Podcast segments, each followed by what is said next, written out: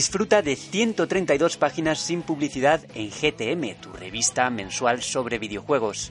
Suscríbete en gamestribune.com desde 2,49 euros. Recordamos que este programa es posible gracias al apoyo de nuestros socios.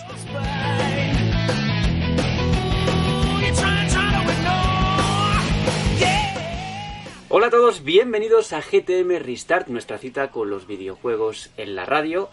Hoy es, bueno, esta es una semana especial porque tenemos por un lado el cierre de la, de la revista y por el otro vamos a estrenar muy pronto GTM Inside, un programita que hacemos para, especialmente para los socios en el que eh, vamos a dejaros a vosotros que pues, comentéis lo que queráis con vuestras preguntas, con vuestros comentarios y, en fin, con vuestras propias intervenciones desde, desde esta nuestra oficina, que también grabamos aquí el podcast.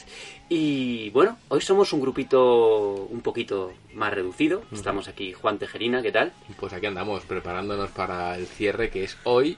Hoy cerramos ya revista, está todo corregido, ya es revisar, enviar a imprenta y el próximo viernes los envíos. Y también me acompaña, nos acompaña Sergio Carlos González. ¿Cómo estás? Hola, muy bien, muy buenas a todos. Bien, la verdad es que sí, hoy se presenta un día ajetreado, pero, pero bueno, la verdad es que también la actualidad que, que se nos presenta esta semana pues bueno, nos deja cosas positivas y también cosas negativas. Así sí, que... como, bueno, como todas las semanas tenemos las cosas buenas, Sí. las cosas malas, pero, pero bueno, vamos a ir dándole, que yo creo que tenemos un contenido bastante, bastante interesante para este programa.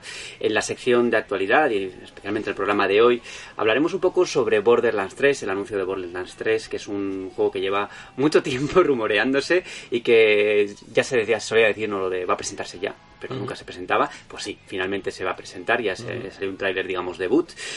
Y de- desde, desde Borderlands 3, desde este, este juego tan interesante, nos vamos hacia Japón, donde vamos a volver a ver a Mario y Sonic en los Juegos Olímpicos, porque Sega no ha anunciado un único juego, ha anunciado cuatro so- juegos Cuatro sobre juegos. los Juegos Olímpicos, que ya hablaremos con más con más profundidad durante la, durante la sección de, de actualidad. Y no nos movemos de Japón porque se ha confirmado que Monolith Software colabora en el nuevo Zelda, no en el Zelda remasterización de Link's Awakening, sino en el próximo gran Zelda que a saber cuándo lo veremos, pero bueno, que ya anda por ahí y que yo creo que se encamina un poquito hacia el juego de mundo abierto, ¿no? Otra vez, teniendo en cuenta que Monolith Teniendo en por ahí. cuenta todo el motor de Breath of the Wild y tal, Y hay hay que indicios. reaprovecharlo. Luego lo veremos porque hay algunas cosas interesantes que podemos comentar para ampliar eso y que creo que merece la pena comentar porque va, vamos bastante encaminados. Y ya decíamos la semana pasada que el E3 de Los Ángeles está perdiendo un poco de fuelle, o bastante fuelle, y también va a ocurrir con Bethesda, o al menos los esperadísimos eh, The Elder Scrolls 6 y Starfield no estarán en el E3. Yo creo que son proyectos que están todavía muy en pañales y que tendremos que esperar a que a, a ver cositas nuevas y sobre todo porque será para la próxima generación. Y bueno, eh, no vamos a tener te, eh, Elder Scrolls 6 eh, pro- pronto, pero sí que vamos a volver al pasado con Mega Drive porque Mega Drive Mini ha sido anunciada y va a salir en, en septiembre. No sé qué ganas tenéis vosotros de esto. Pues unas pocas, yo sí, mira. Bueno, yo es que fue mi consola de infancia. Yo también tengo aquí algo que decir porque me parece algo un contexto diferente al de las otras, pero bueno, luego, luego, luego lo profundizamos. Yo también tengo Mega Drive. Eso es. Pero me la compré a posteriori, no la tuve en su momento, la compré más adelante. Pero bueno, hay, hay. hablaremos un poquito de nostalgia, como siempre.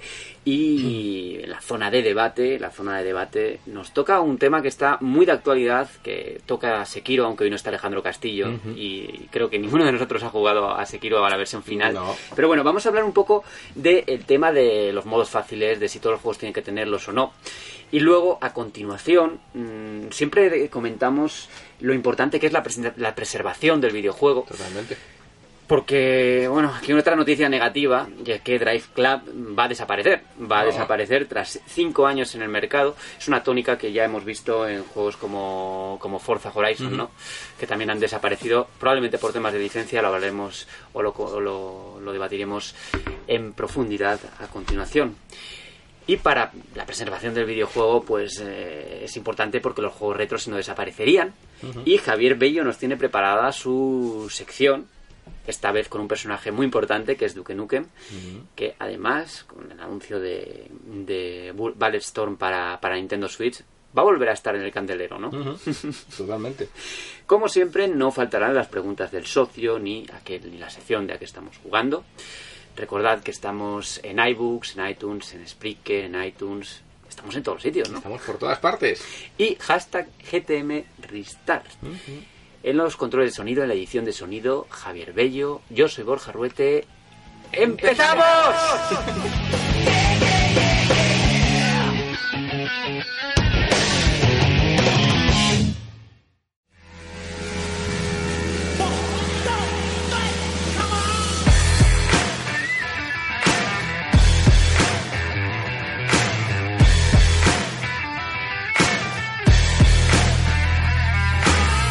Decía micrófono cerrado que no había tocado Borderlands en la vida como Aulio y así es, no he tocado la saga en, en la vida y es un juego que siempre me ha apetecido probar pero que al final pues por circunstancias de la vida no lo he tocado. No.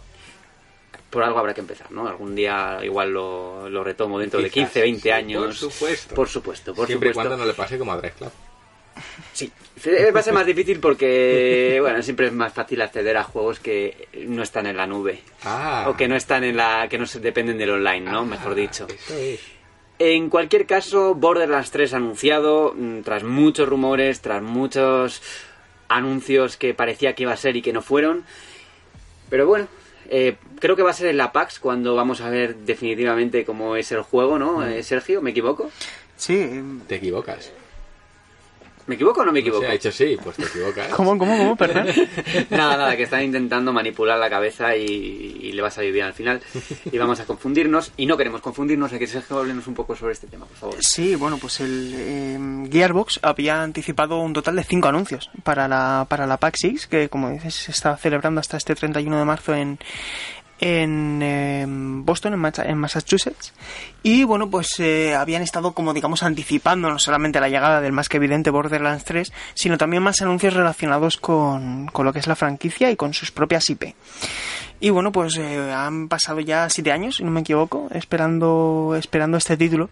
Y bueno, pues eh, un poco lo que sabemos por ahora, aparte de que va a llegar a PC, Xbox One y, y PlayStation 4 en, en este, este, este año 2019, se espera.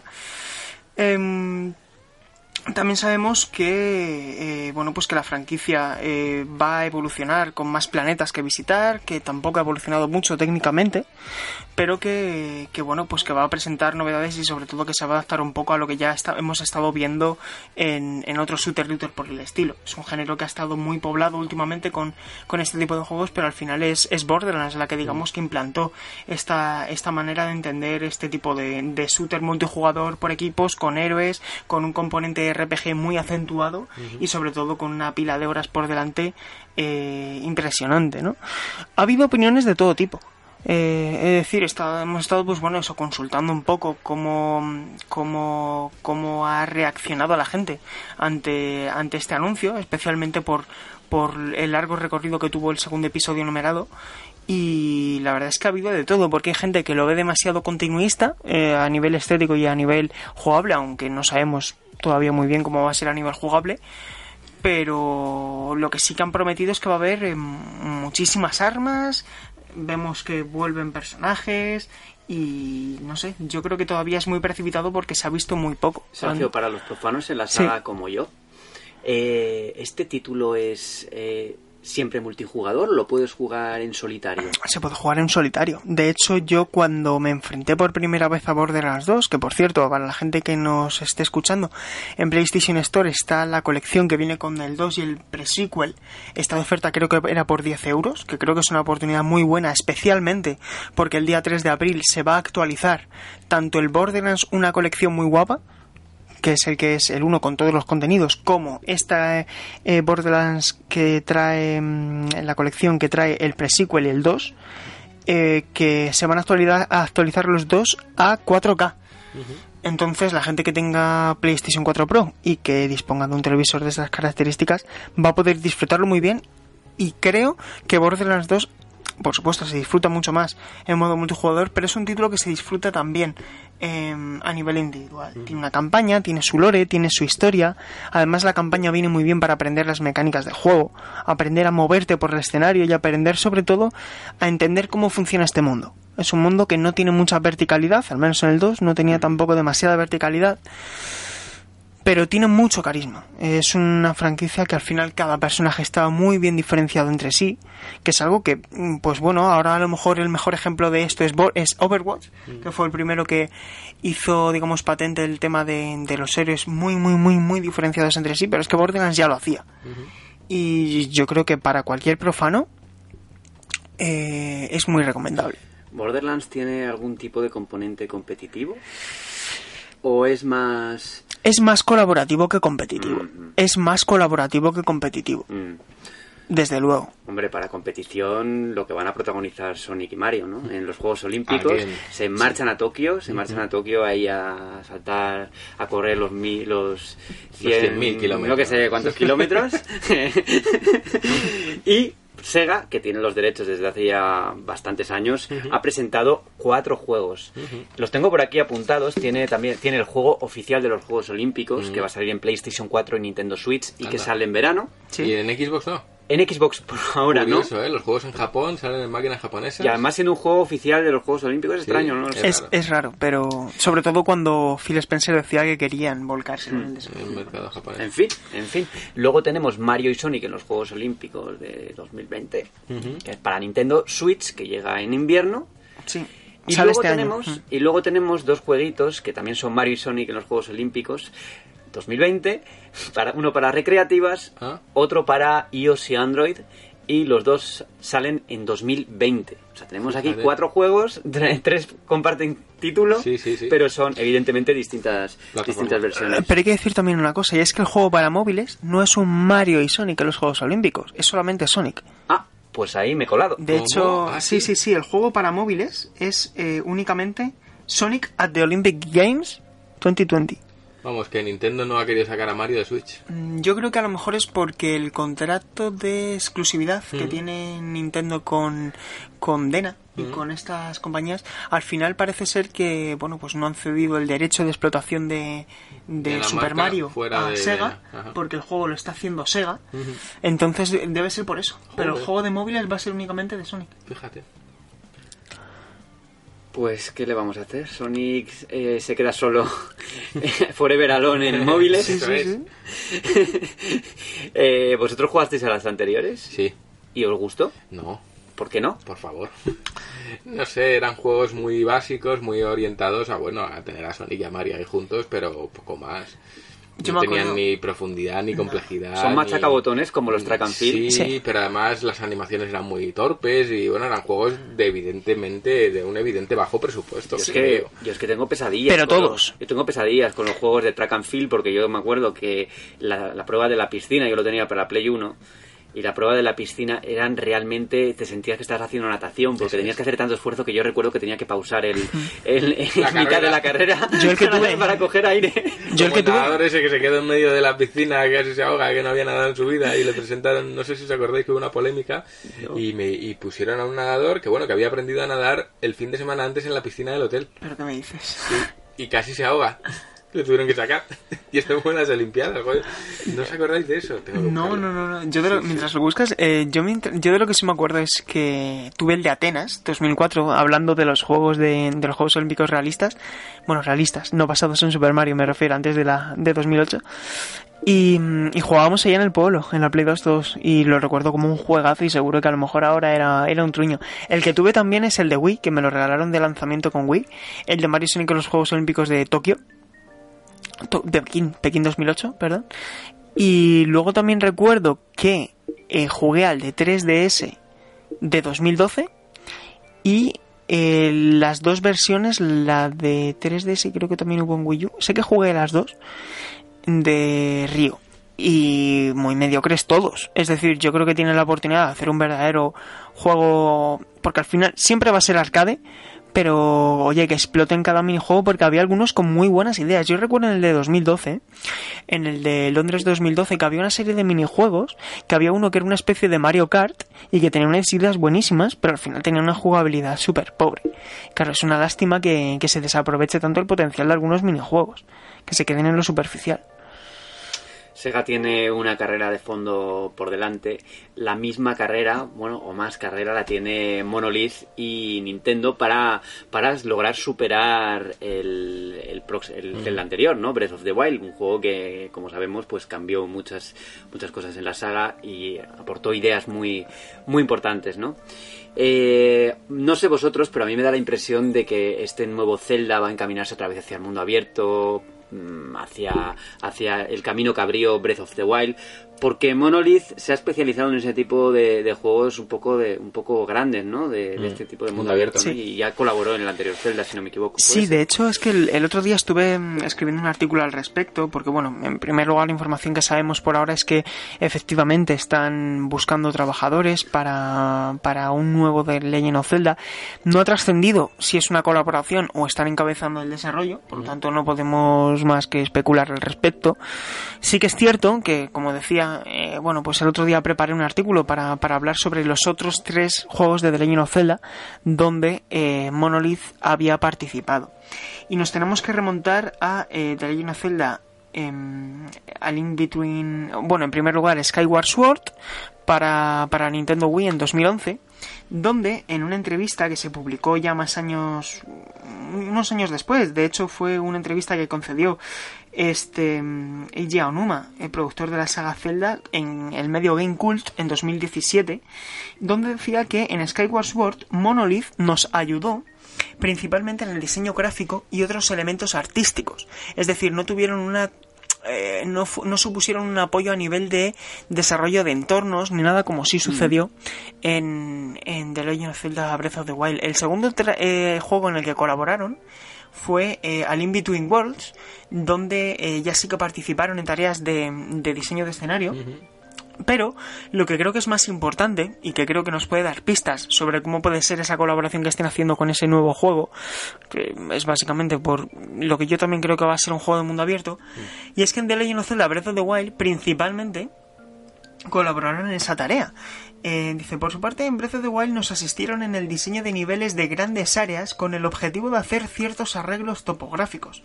Y es que por lo visto, The Legend of Zelda Breath of the Wild tuvo un poco de dificultad al principio del desarrollo para, bueno, al principio no, a mediados del desarrollo para recrear esa enorme distancia de dibujado. Y Monolith Soft, que efectivamente hace entornos muy muy grandes, ayudó en esa tarea. Entonces, claro, si ahora están tirando de nuevo de Monolith, puede ser que ese nuevo de Legend of Zelda sea de mundo abierto. Claro. Lo que sí sabemos, y esto lo sabemos por Nintendo, es que ese nuevo juego de The Legend of Zelda lleva ya en desarrollo más de medio año y que en las eh, posiciones de trabajo de las que buscaban ampliar la plantilla eran todo posiciones de diseñador 3D, programador 3D, es decir, todo era 3D. Dudo mucho que, quiero decir, si es un juego de mundo abierto, pues un 90% va a ser Sí, sí, eh, sí. tres dimensiones. Está claro. Entonces, pues parece todo que blanco en botella leche, ¿no? Sí, sí, sí, sí. Leche en Lon Lo que está claro es que vamos a tener que esperar bastante tiempo hasta ver Hombre. alguna novedad de, de The Legend of Sabremos Zelda. antes de la Switch Pro que Pro- dice- segura- ¿Sabéis lo que pienso yo? Que pueden hacer algo parecido a lo que pasó con la generación de GameCube y Wii. Mm. Que tuvimos intergeneracional Twilight Princess, que salió en GameCube y en Wii. Y el último gran juego de Wii fue Skyward Sword. Entonces a lo mejor aquí puede pasar algo parecido. Que Breath of the Wild sea el Twilight Princess de GameCube y Wii, o en este caso Wii U y Nintendo Switch, y que al final de la vida útil de Switch se Este despidan por todo lo alto con ese Zelda. Ujú. Lo que no parece que va a ser intergeneracional es eh, son los próximos juegos de, de Bethesda, Ujú. de Elder Scrolls 6 y Starfield. Son dos títulos que yo creo que ya se anunciaron, ya cuando se anunciaron se apuntó a la próxima generación. Es que no se dijo nada. No se dijo nada, salieron los logos y se acabó. Mm, En fin, Y el no- juego igual... van al E3. Dijeron algo así como In the Future of Gaming o algo Sí, así. sí, bueno. Pues The Future, The Future no está en L3. No. Eso desde luego. ¿Por qué no, va, no, van a, no, van a, no van a llevarlos? no hay futuro. Y no los vamos a ver ahí. Eh, La cosa es que, eso es lo que me pregunto, ¿va a tener Bethesda para hacer una conferencia solo con, con Wolfenstein Youngblood, que ha revelado fecha para julio de este año, y con Doom Eternal? Bueno, tienen también el de Scrolls Blades. A mí me gustaría ver algo nuevo de Arkane, pero ¿Sí? lo veo complicado porque de hecho Arkane está trabajando en ese eh, creo que está trabajando en ese Wolfenstein, si no me equivoco. No que lo aporta- en algún juego está, está de apoyo. No, ahora, ahora me pilláis un poco, un poco así. No creo que no sea recuerdo si era incompatible. Wolfenstein. Lo voy a buscar, lo voy a buscar para confirmar. Yo te- no tenía constancia de que estuvieran trabajando en nada específico desde, ter- desde que terminaron con los DLC de, de Dishonored 2. Es, eh, es que Dishonored ya está Finalizado total. No, no sé, no, está, está congelado. No sé, sabes si va a continuar de alguna forma. Yo espero que sí, porque me, me encanta el. Me encanta el juego, la verdad. Eh, pues. Ver, luego lo, lo buscaremos y, y lo comentaré. No me acuerdo Vale. si, si era Wolfenstein, pero en alguna cosa está, está Arkane de apoyo. En cualquier caso, oye, vi unas imágenes muy simpáticas de la mujer esta, una abuelita que se llama Shirley, no recuerdo qué, una señora que Ay, sí. de 82 años que juega, bueno, que es fam- famosa por haberse convertido en youtuber de Skyrim. ¿Ah, Sí, sí, es influencer. Y- tiene un montón de seguidores. Y la invitaron a Bethesda y estuvo ahí con todo, hablando y haciéndose el Con la camiseta foto, de The bla, Elder Scrolls. Fíjate. Una señora que además se vi el documental que le hicieron y decía, no, es que yo no entiendo por qué, por qué dicen que los videojuegos son para niños y cualquier edad se puede disfrutar y, y yo estoy encantada con ello, ¿no? Claro, Eh, me pareció una señora muy, Entrañable. muy simpática, ¿no? Efectivamente, Wolfenstein, en la nueva entrega de la serie Wolfenstein junto a Arkane Studios en Lyon, o sea, se está, la, la están desarrollando pues también con Arkane. Que está ahora de apoyo, bueno.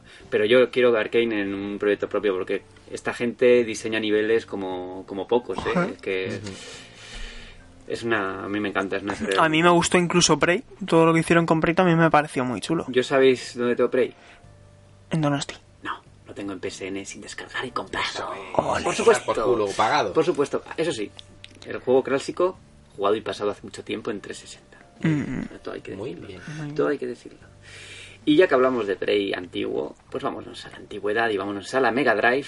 A la Mega Drive, una consola que Juan ya nos ha adelantado, que es una de sus consolas de la infancia y que vuelve, vuelve en versión mini con Qué originales. Vuelve el 19 de septiembre con 40 juegos, 10 se han confirmado ya, pero solo para el mercado, de momento solo para el mercado nipón, ¿no? no, no, no, no, porque No, luego... Es que ya. luego llegó una nota de prensa de Sí, Coach Media sí. y de hecho la tengo aquí delante. Si queréis, eh, leo un poquito lo que, lo que sabemos. Ya en vez de hablar en dólares y tal, vamos a hablar ya con los datos que sabemos. Eh, sale el 19 de septiembre mm, en Europa, ¿eh? Ya no hablamos de esta réplica miniatura de Sega Mega Drive. 40 juegos, ellos califican legendarios. Eh, seguramente no vayan a fallar a ese respecto. Yo creo que, que Sega no va a cometer el error de PlayStation Classic y que van a poner 40 titulazos. Eh, lista para- va a ser también plug and play, va a tener USB, etcétera. Precio de venta recomendado 79,99 euros y va a tener los siguientes 40, va a tener como decimos 40 juegos, pero ya conocemos 10. El primer eh, Sonic the Hedgehog, que en Japón hubo una encuesta y ganó el 2. Eh, quiero recordar. Ahora, ahora lo verificamos porque en, en Japón, como decimos, habían confirmado ya eh, también 10 juegos, de los cuales 3 eran de la encuesta, pero bueno, vamos a decir primero estos. Y son Sonic the Hedgehog, eh, Echo de Dolphin, juegazo, lo tengo además en 3DS, eh, Castlevania Bloodlines, Space Harrier 2, Shining Force, el primero, Doctor Robotnik Mean Beam Machine, Toe Jam and Earl, Comic Zone, Altered Beast y Gunstar Heroes. Son titulazos. Por ahora. Y mm, voy a buscar eh, los de Japón porque no he podido, no he contrastado si son por ahora los mismos, porque sabemos No que va a haber, mismos. sabemos que va a haber diferencias. No son los mismos porque... Mira, lo tengo aquí. Lo tengo aquí. Los 10 de Japón son los siguientes. Efectivamente, Sonic the Hedgehog 2, eh, que bueno, hubo una encuesta para elegir entre, entre varios, entre varios de Sonic the Hedgehog, eh, Puyo Puyo y Shining Force. Y eh, bueno, por ahora en Japón están el Sonic the Hedgehog 2, Puyo Puyo 2, Shining Force, Vampire Killer, Grest Ball, Gunstar Heroes, Comic Zone, Rent a Hero, Space Harrier 2 y Madu Monogatari 2. Claro. Renta Hero es, me acuerdo, porque Bruno escribió sobre esto hace poco en GTM, este, Sí. sobre este título, y estaba muy contento de que Rina- Rent a Hero fuera a estar en el catálogo de, de Mega Drive de Mega Drive Mini, pero claro, eh, no ha pasado, no ha pasado el, el filtro y eso se queda en Japón y no va a salir aquí. Hay una cosa que me gustaría comentar y que creo que a lo mejor, no sé si os habéis dado cuenta, pero es oficial, es decir, no, esto no es especulación. Si veis la imagen de la box japonesa y de lo que han mostrado en la feria donde se ha presentado la consola, el mando de la versión japonesa, que por cierto, en, en, al menos a nivel internacional, en Japón va a haber dos modelos, uno con un solo mando por 70 dólares al cambio y otro con dos mandos por 90. La cuestión es que la versión japonesa tiene el mando con seis botones, que es lo lógico y lo razonable y lo, evidente, lo que debería ser. Y sin embargo la versión europea Tres. tiene tres. Es que no lo entiendo. ¿Por qué hacen esas cosas? ¿Viene con dos mandos? Porque lo- todos la conocimos con la de 3. Claro, pero es que... Y aquí tiran de nostalgia. Quieren traerte lo que tú tuviste. Es no- verdad, pero no eso lo- tiene sentido, eso Claro. tiene sentido, es verdad. Es- Sí, pero ha sido criticado, ¿eh? Sí, bueno, pero hubiese sido, tal, pues no. hubiese, Claro. hubiese sido criticado probablemente Sí, de la otra manera de la otra también. manera también. Aquí al final esto es lo que dice Borja muchas veces. Esto lo compras para tenerlo en la estantería y quieres tener algo que se parezca a lo que tuviste en su día. Si lo compras para jugar, yo creo que hay medios mejores para Sí, jugar. sí, sí, sí. Pero bueno. Esperemos que ese retraso haya sido for good, como se suele decir, porque eh, se retrasó, se confirmó que iba a tener tecnología AT Games, Mm. que los de AT Games no es que hayan hecho eh, conversiones muy buenas con estas máquinas mini, de hecho yo he podido probar por, por un conocido la versión esta portátil de Sega Mega Drive que trae un montón de juegos, que tiene también posibilidad de ampliación y tal, que tiene un sonido horrible. Sí, y tiene bueno lo que se conoce como el, el ¿cómo no me sale la palabra el bitrate el eh, bueno eh, que mm, hace cosas raras la imagen vale no no va muy fluido. No va fino. no va muy fino especialmente en juegos como como Sonic y es una lástima. Entonces esperemos que aquí hagan un buen trabajo porque y es uno de los motivos por los que yo creo que al final esto está muy guay que suceda, pero yo creo que al final eh, Mega Drive ya ha tenido un trato muy bueno a nivel digital con recopilaciones como Sega Mega Drive Collection,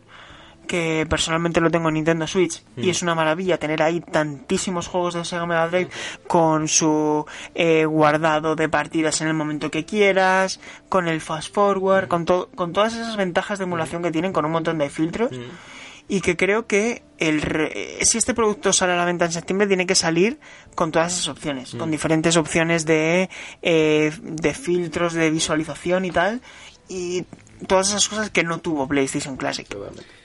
Soñando con una con una consola mini que funcione realmente, que no sea un sacacuartos, Mm. nos vamos a la zona de debate, unos segunditos de música y volvemos.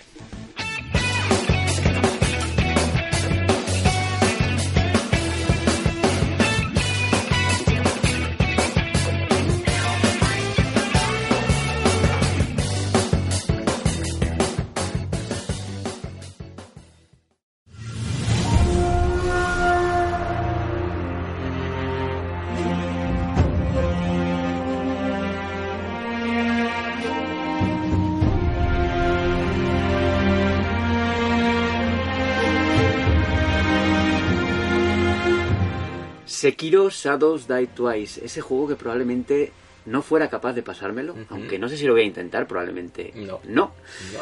porque bueno, no es mi tipo de juego, pero eh, por este juego ha vuelto el viejo debate de si todos los juegos tienen que tener un modo fácil o no.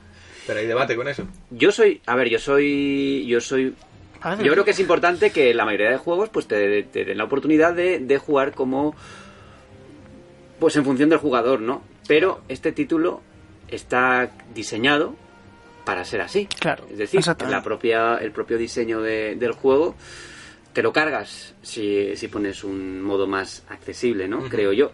Claro.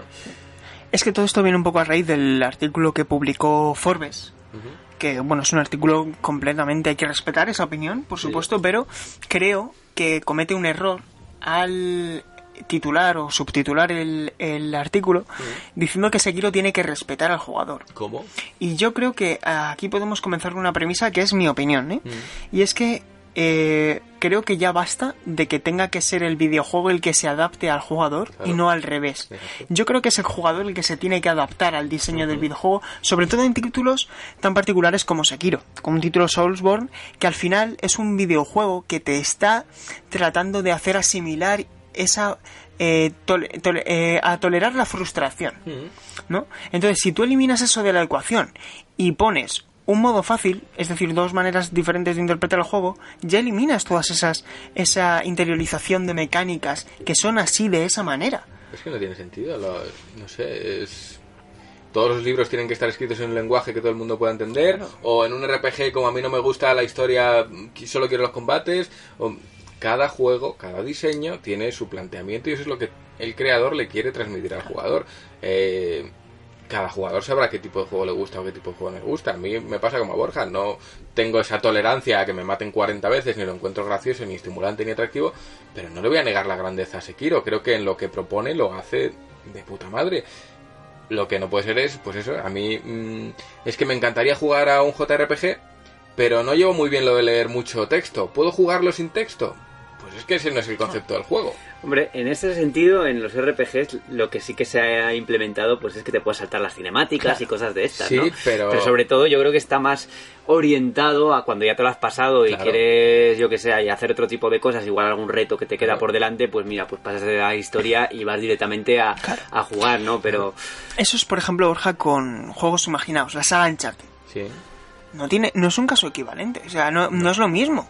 Claro que, que, eh, no, eh, no cambia tanto la experiencia en un Uncharted entre jugarlo en modo muy fácil que casi no te disparen a modo muy difícil que casi no te dejen Sí, pero respirar. en porque el caso de Uncharted es porque está no está muy bien diseñado los modos de dificultad. Claro, y porque ¿no? al final- Y porque el hilo, pero es que el, el principal atractivo de Uncharted es el hilo conductor, es Claro, la historia. es- es- exactamente. entonces lo que Naughty Dog quiere Es una peli. que seas más hábil a los mandos o menos hábil, que puedas disfrutarlo. Es pero un es que juego- Sekiro, el, el, el atractivo que te propone es a ver si eres capaz de pasártelo. Claro, Entonces, exactamente. es- Es decir, es que el objetivo con, con Sekiro no es que tú accedas a la lista de trofeos No. y veas que el 99% de la gente tiene el trofeo del último jefe del juego. Claro. Es que ahí está la gracia, precisamente. Claro. En que eso sea algo complicado. Claro, yo no he oído a nadie hablar de la historia de Sekiro. Claro. Nadie. La historia es algo, o parece ser algo totalmente accesorio. Pero sin embargo, en la parte, sin embargo, en los Souls siempre se ha hablado un poco del tema de la historia de, los sí. Dark Souls. Y- por y toda la- tiene que muy tiene, buen- ¿no? y Sekiro tiene pero buen siempre lore. es algo secundario.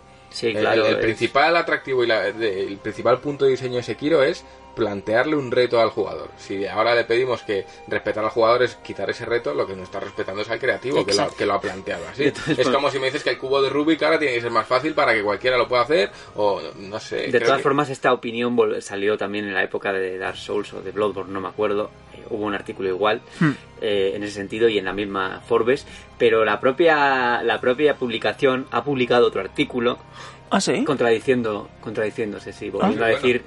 El contrario, lo contraria contraria. Eh, es un curioso. Eso está bien. Eh, que no sé, yo eh, aquí no veo realmente que tenga que haber polémica, porque No es que tiene. si No. te si no te gusta este tipo de juego no lo juegues si tienes un millón de juegos más por jugar, si será por juegos, ¿no? Que- que, que un juego te haga sentir torpe a los mandos no tiene por qué ser necesariamente malo. No. Lo que pasa es que aquí pasa lo que, lo que siempre ocurre, ¿no? Que, que en redes sociales todo el mundo ahora está con Sekiro y parece que lo tienes que tener ya. Claro, aunque no te guste el juego, ¿no? Que yo, yo mismo, que... Eso es el complejo de la gente de que- no sentirse inmersa en, en el ruido y no tienes Claro. por qué estar metido en todos los hoyos. Pero, pero, pero te contagia, ¿no? Porque yo mismo que no tengo realmente, y sé que no me voy a pasar Sekiro porque me voy a frustrar y lo voy a dejar tarde o temprano, tengo ganas de jugar a Sekiro. Claro, pero y tengo por- ganas de frustrarme un segundo y decir, bueno, mira, yo esto no lo vuelvo a coger en la vida, probablemente. Claro. O igual sí, quién sabe, igual de repente me lo, pas me lo paso.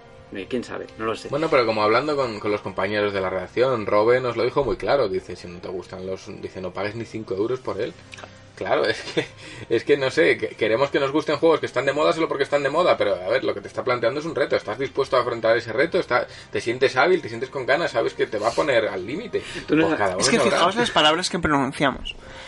Si Sekiro es precisamente un reto, algo difícil, Claro. y tú pones un selector de dificultad, Claro. Te lo estás cargando. Exacto. Porque entonces ya los enfrentamientos contra los jefes van a convertirse en un hack and slash. Claro.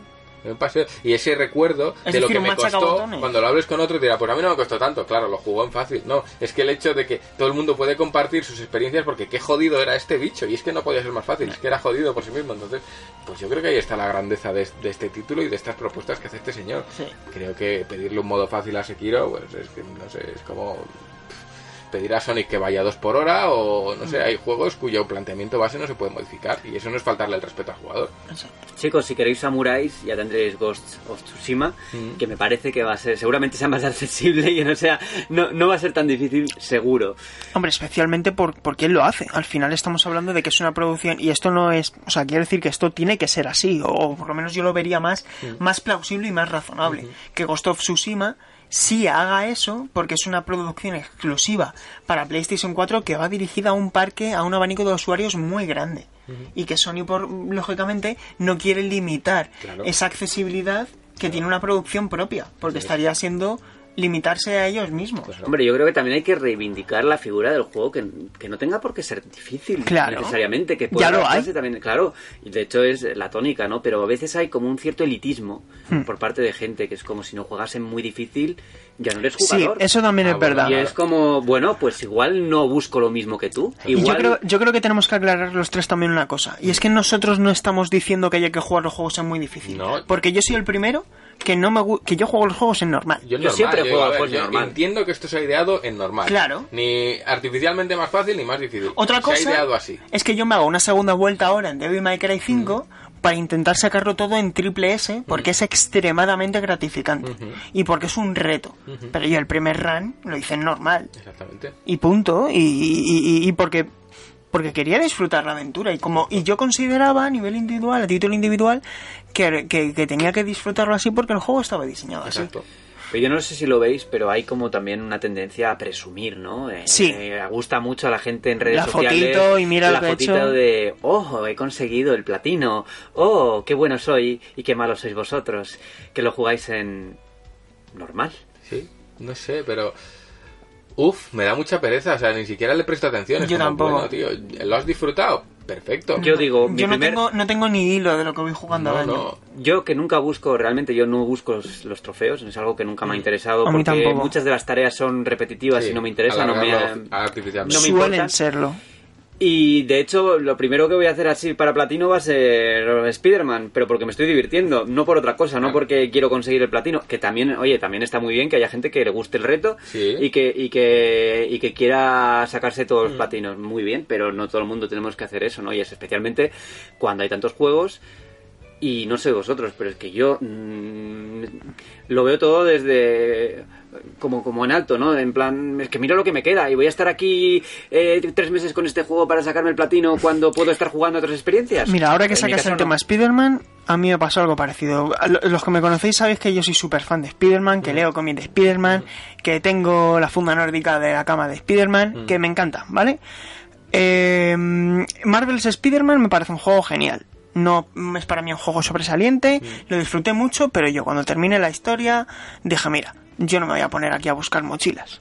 Me puse, me leí en un artículo en internet cómo exploraba el lore, para, porque al fin y al cabo tiene muchos guiños a Ultimate Spider-Man, tiene muchos guiños a, al universo expandido, a incluso a Amazing Spider-Man, a todas las eras de Spider-Man en el cómic. Es una maravilla lo bien que han planteado esa recompensa por buscar mochilas, pero yo no estaba dispuesto a perder otras 15 horas volando por Nueva York buscando mochilas, porque no me apetecía. Las mochilas se hacen en media hora, ¿eh? yo lo hice en media hora. no Pues no Sí, pero Borja, me- per- perdón, me refiero a las mochilas y a todo lo demás, a todos los demás puntitos, a los laboratorios esos que están en los tejados y en todo eso. A mí, a mí lo- mira, aparte de los laboratorios, no- me pareció bastante interesante porque planteaba minijuegos distintos y situaciones diferentes. eh. Pues yo, por ejemplo, no, no, no estuve dispuesto a pasar por eso para conseguir un platino que me da exactamente igual, Claro. porque yo mi carnet de jugador no necesito que me lo ponga nadie. Claro.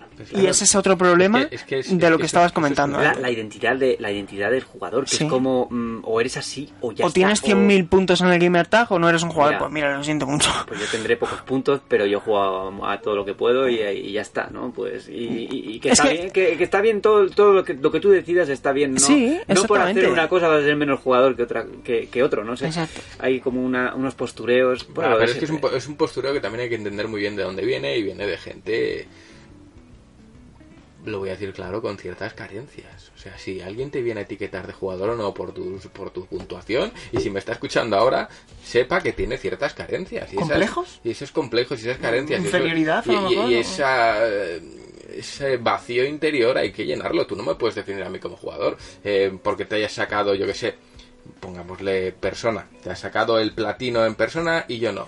Pero ¿cómo has entendido persona? ¿Qué mensaje ha calado en ti? No, yo he ido a sacarme el platino, ¿vale? Pero es que no eres buen jugador por exprimir el juego o por tener una gran habilidad, sino por realmente disfrutar y conectar con el juego que estás jugando, que al final es la creación de mucha gente, el tiempo de mucha gente y el mensaje que te quiere transmitir, y si luego te has interesado por investigar al creador, y si quieres saber un poco más del desarrollo del juego, eso es, eso es, eso es alguien que ama el videojuego. Jugar mejor o jugar peor, bueno, pues depende de tu habilidad. No, creo que haya que juzgar a nadie por su habilidad a los mandos, ni definirle como buen jugador o mal Pero jugador. fíjate que Juan Carlos Saloz, eh, nuestro compañero, hablaba el otro día en el programa de GT sobre una, una reflexión que a mí me pareció interesante y que dijo que el videojuego era el único medio cultural que no podías llegar al final en ciertos títulos si no tenías la habilidad necesaria. Y eso me pa- lo pensé un poco. Y hablamos un poco también sobre literatura, ¿no? Pues igual la literatura tampoco es accesible a todo el mundo, aunque Claro lo sepas leer, ¿no? Tú puedes leerlo de principio a fin, pero entender a Garcilaso o entender a Góngora implica mm, Yo creo que, Borja, incluso la filosofía. Tú puedes leer eh, mucha filosofía, a mí me gusta bastante la, la filosofía. Pero entiende tú a Heidegger. Claro, pero hay algunos autores que yo personalmente, pues ten- creo que tendría que hacer ahora el ejercicio de volver a leer, pues a lo mejor su antropología o su eh, línea de pensamiento, porque no lo entendí en su momento. Es que es así. Y es que para en entender, para entender a ciertos autores clásicos necesitas tener un bagaje de conocimientos de, lo- de clásicos, porque Claro. hay continuas referencias que que se te escapan, se te escapa al lector de hoy, no porque seamos más inteligentes Claro. o menos inteligentes, sino porque ellos utilizaban unos códigos que ahora mismo tienes que estudiarlos para, para entender las cosas que de las que hablan, ¿no? Y, Sí. la- y la- las continuas metáforas y por sobre todo en el tema de cultismos y todas estas cosas que se te escapan porque es imposible saberlos y no te has preparado antes, Sí, evidentemente. Entonces yo eh, al final este paralelismo que decía Juan Carlos Saloz, pues eh, pues no lo veo tan claro como al principio me pareció, que dije, sí, es verdad, eh, si no tienes la habilidad, pues igual no puedes llegar al final de Sekiro, pero luego en otros en otros productos culturales, pues también sí que puedes llegar al final, pero una cosa es llegar al final y otra cosa es llegar al final comprendiendo todo el contenido que, que, que has que has eh, leído o asimilado. ¿no? Asimilado. Pero bueno, Sí. es que ya puestos tampoco es realmente así. Yo puedo verte a ti jugar y ver el final perfectamente. No- Sí, no es o verlo en YouTube, ¿no? También, claro, ¿no? no es necesario tener la habilidad. Sí, lo que pasa es bueno, que lo que pasa es que en las sí, las A nivel empírico. Es difícil, es Sí. difícil. El tema es difícil porque también las sensaciones que, en este caso de Sekiro, ¿no? Lo que importa son las sensaciones al mando Mm. Claro. y lo que sientes a la, a, Al enfrentarte a- enfrentarte a esos retos que no lo vas a tener si no te lo enfrentas a tú mismo, Claro. ¿no? Aunque lo veas por YouTube, Claro. Eso no es. vas a sentirlo claro, tú mismo. Pero ¿no? precisamente por eso, si le quitas la dificultad, Claro. Es ¿qué, que estás- es, la- qué es lo que sientes? Claro, es lo mismo verlo por YouTube. Este, Es que no este estás deba- sintiéndolo. Este debate es curioso porque no es debate. No es ha no sido. debate. Pues todos tenemos la misma postura, porque en este caso es difícil encontrar a alguien que tenga una postura contraria, más allá de la gente pues soli- soliviantada en, en redes sociales o enf- enfervorecida en redes sociales, ¿no? O en. Es que yo no, no me imagino a nadie en persona diciéndole a otra persona a la cara, eres, no, tienes ni puta idea de jugar porque no tienes la habilidad para enfrentarte a... es que es, es que es, no sé, yo creo que refleja lo peor de, de una persona y que eso nunca saldría en... Problemas externos que Pro- se tratan Problemas de- graves, y es sí. que eso no lo he visto en persona, o sea, creo, igual conozco a alguien que luego va diciendo esas cosas en el anonimato, pero en la, en la cara nunca te puede decir eso porque es consciente, hay que ser consciente de la poca vergüenza que hay que tener para decirle a alguien eres un manta o eres tal porque no eres capaz de pasarte este juego en la dificultad de X. Vaya gilipollez. Y te digo otra cosa. Si es que yo conozco, he visto, no me acuerdo de qué, pues no sé si fue Cory o algo así, que dijo que él era incapaz de pasarse God of War en la dificultad más extrema. ¿Qué le vas a decir al creador del juego? ¿Que no le gusta su juego? ¿Que no Pues tiene ni puta idea? Que... Sí, seguramente nos llevaríamos alguna sorpresa con, con muchos creadores de juegos que son extremadamente difíciles que a lo mejor pues no les gusta jugar en difícil. Claro. O lo que Es que- los creadores no tienen por qué ser buen jugador. No, no, no, no, por supuesto, por supuesto. Es que a lo mejor... Entendamos buen jugador por jugador hábil. Eh, Eso es. Claro, y eso aquí, es. aquí también entramos en el debate del periodista. Vamos a, vamos a meternos en eso un Eso poquito, es, ¿eh? del sí. periodista eh, que tiene que ser capaz de pasar algunas cosas, ¿no? Para, para, para, poder, para poder analizar una Es que, cosa ah, así. ¿no? fíjate, ahí hay- Pero mira, Bruno Sol decía, Mm. eh, hablando de, de todo esto, que él cuando no había sido capaz de pasarse un juego, lo decía en la review y ya está. Mm. Claro. No he sido capaz de hacerlo. Claro. Ya está. Es evidente que yo aquí separo un poco la figura del periodista con la figura del crítico, Del ¿no? crítico. Porque es que son cosas distintas. Le pasa al, al, al jugador, de, al, al periodista de Cage, que ahora no me viene el nombre, eh, Takahashi, Mm. Jin Takahashi, que se filtró ese vídeo en el que jugaba grandísimo fatal, periodista, que que, es un gran se periodista, vertieron claro. una serie de opiniones muy a la ligera cuando ese tío tiene un bagaje no solamente de grandes artículos, sino de grandes exclusivas que Claro. manda narices. Claro, lo es que se dijo de es que lo que se dijo de él. Buenos jugadores mm, en prensa de videojuegos seguro que hay bastantes, pero buenos periodistas es muy difícil. Eso es, Es que Es eso muy es. difícil y ese hombre es buen periodista. Ese hombre sí, es buen periodista. Que igual, igual analizar Cuphead pues no hubiese sido la mejor decisión Mm. para él, pero que aquí hay que, hay que hacer una separación y que a, a menudo yo creo que en la prensa del videojuego se valora si eres habilidoso o no a los mandos que otra cosa, cuando realmente yo creo que no es lo más importante. Pero bueno, ¿no? pero bueno, aquí hay, hay un debate Convendremos en que a lo mejor es eh, inaceptable que a lo mejor se enfrente a Sekiro un jugador Claro, yo no me- yo que no voy a- va a llegar ni a las dos horas Yo de no voy a analizar. mí- yo siempre lo he pensado, digo, vale, hay juegos que además que es que cuando te mandan las review guidelines te dicen asegúrate que un fan de la saga lo juegue o que lo analice. Y yo siempre he pensado, bueno, ¿y si no? O sea, y si vale, si pongo a un gran fan y a la par pongo otro reactor que no tenga ni puñetera idea y se publiquen dos artículos enfrentados de cómo lo vive un gran fan Es y cómo lo vive alguien que igual no llega, que, que, que su artículo acaba en, y a las dos horas lo Sí, sí. Yo lo veo bien, pero por ejemplo un análisis como el de Sekiro sí que se lo asignaría a alguien que se Yo lo va a poder Por pasar. supuesto. O sea, no Sí, me lo asignaría a mí, Por- por- que, por probablemente, responsabilidad, más que que nada. probablemente no llegue ni Claro. yo que sé a qué, a qué Pero si nivel. ¿no? hubiese una segunda oportunidad, yo se lo pondría a alguien que no tiene ni idea. Eso enriquecería muchísimo. todas formas- de pero todas salir formas- solo con un texto que de Claro, una persona que no se lo ha pasado. enfrentados. De todas Eso formas, eso estaría, estaría bien ¿no? que yo jugara a Sekiro y hablara de, de mi frustración Claro. jugando a Sekiro porque ¿Se no soy está? capaz de pasar a los jefes. De pasar a los jefes. Oye, se está fraguando aquí un artículo Bueno, para el próximo número de GT. en el de Pokémon hubo dos análisis seguidos. Sí, El de uno muy positivo y otro no tan positivo. a ver si voy a analizar Sekiro en el próximo número. Bueno, ¿y por qué no? Pensaba que iba a decir, a ver si voy a analizar Pokémon. A Digo, pero ni que fuera un juego pues. difícil.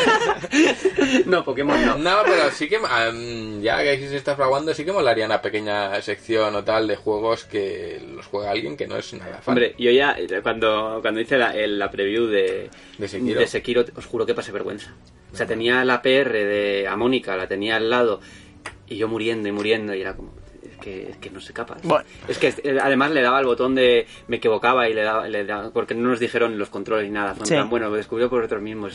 y hay una serie de elementos perecederos, shurikens y cosas así, y de repente, uy, le he dado sin querer. Ah, una- Uno una- menos. Uno menos. Claro. Y uf, fue muy, yo qué vergüenza, que menos mal que solo fue una hora. pero así lo dije, así lo dije en el artículo, he muerto 80 veces y así, no morí 80 veces, pero bueno, casi. Shadows Die 80. Pues no me molaría eso, ¿eh? Molaría verme a mí analizándose, eh, pasando a mí me vergüenza. parecería enriquecedor porque siempre hay gente que dice, oye, a mí este juego no me va a gustar. Claro, es que me lo está contando un tío que es súper fan. Lo que pasa es que yo esperaría- Y, y si quiero ver la opinión de alguien que no es tan fan, porque igual me atrae el juego pero nunca he jugado. Yo esperaría unos números, porque hemos hablado de Sekiro mucho, mucho Sí. rato, igual de un par de números, y luego volver a Sekiro y, y ridiculizarme. Eso es, humillarte. Humillarme, sí, tirarme al barro. Eso es. Estaría bien. Vamos a poner, en vez de en vez de nota, vamos a poner un carnet de jugador Eso es. y vamos a ponerlo vacío. Eso, eso me pasa a mí. quitado 10 puntos eso me pasa a mí. carnet de jugador. Eso me pasa a mí. de carnet de jugador, eso me pasa a mí mucho en los temas de puzzles. De puzzles así que son de lo... Yo soy disléxico. Ajá. Y entonces, eh, el otro día estuve también en una presentación de Nintendo, que es muy del juego este de, de, Box de Boy. HAL, Box Boy, que tiene mucho de cosas espaciales, o sea, de pensamiento espacial. Y yo carezco de pensamiento espacial porque no mi cerebro Mm. te funciona de otra forma, ¿no? Ajá. Y es como muy frustrante porque tienes a gente atrás que te está diciendo, esto tienes que hacerlo no sé cómo y no sé cuántos. Y el cerebro te juega unas pa- malas pasadas porque yo lo veo al revés, o lo veo raro, Ah, ¿no? No, no tengo unas, una, una visión distinta. Y, y, y me es muy difícil ese tipo de ese tipo de, de juegos que, que, que, que requieren una visión espacial de los puzzles. Con otras cosas no me pasa, pero con eso sí, con dirección y cosas de estas así, pues me pasa. Y es en ese tipo de presentaciones es como muy, pero sí es lógico. Y yo, ya no Es mira la lógica. pues para mí no. Me pasó lo mismo con Blip Blob, que es un juego muy que lo jugué con Fran además y que decía, pero no, pero no ves que es para allá, para allá, y a la derecha izquierda. Y yo no lo veo, lo siento. Pero bueno, pues eh, realmente no me avergüenzo ni nada, pero es así. Y- Es que no tienes que avergonzarte. Tiene que avergonzarse. Cada uno es hábil en ciertos juegos y en otros no. Yo hay juegos en los que no doy ni una y no por ello me considero ni mejor ni peor jugador. De hecho, mi nivel de habilidad yo lo definiría como bastante bajo en general. No, ni tengo tolerancia a la frustración y yo lo que disfruto de los juegos no es tanto el reto, sino como lo que proponen en términos generales. Yo me paso los juegos, y, me lo- paso y- y bien. me encantan los videojuegos. Que nadie me venga a decir a mí si me gustan Claro. los videojuegos. Simplemente, bueno, pues la habilidad de cada uno es la que es. Y dependiendo de a qué. No todos tenemos la misma habilidad en todo. Unos tienen habilidad en cocina, como sería aquí Don Ramiro si estuviese. Otros la tenemos diseñando, otros la tenéis escribiendo. Cada uno es bueno en lo que es. Despreciar a alguien por su nivel de habilidad me parece deplorable. Os voy a plantear una pregunta, si me lo permites. Sí, claro. ¿Y a los juegos de coches sois buenos? No. Es que no me gustan los coches. Nada, pues si no distingue derecha e izquierda, ¿cómo lo vas a montar en un coche? Pobre- pobre. Yo me saqué el carnet de conducir, no sé cómo. Eso pero, te iba a decir, el psicotécnico, ¿te lo pasaste bien? Eh, a mí me dijeron que bien, pero yo vi, yo jugué al videojuego ese Madre tal y yo no sé ni lo que hacía, vamos. Ay, ay. Madre mía, lo más- peligro la carretera. A mi amigo Luis de ahí que no, pero yo no, yo Qué no, no cojo el coche yo, eh. No. A Gracias. ver, las veces que lo he cogido. Gracias, Borja. Pero yo no soy, yo no soy, yo no soy, yo no soy Te queremos. disléxico, yo no soy disléxico, yo no soy disléxico de derecha a izquierda en realidad, eh. Yo soy disléxico De abajo, yo soy derecha. disléxico de números. Oh. En tema de números, lo que pasa es que afecta a la, Ajá. a la visión espacial. Ah. Y de derecha a izquierda, yo no tengo problemas en distinguir la derecha de la izquierda. Lo que sí me pasa, por ejemplo, al volante. de 120 y lo que a sí- 220. no, lo que sí me pasa. No, no, no. Cosas de, por ejemplo, de si giro el volante hacia la derecha, hacia dónde gira el coche. Ese tipo de, Ajá. de, de reflexiones, ¿Sí? yo las suelo trastocar. Ah.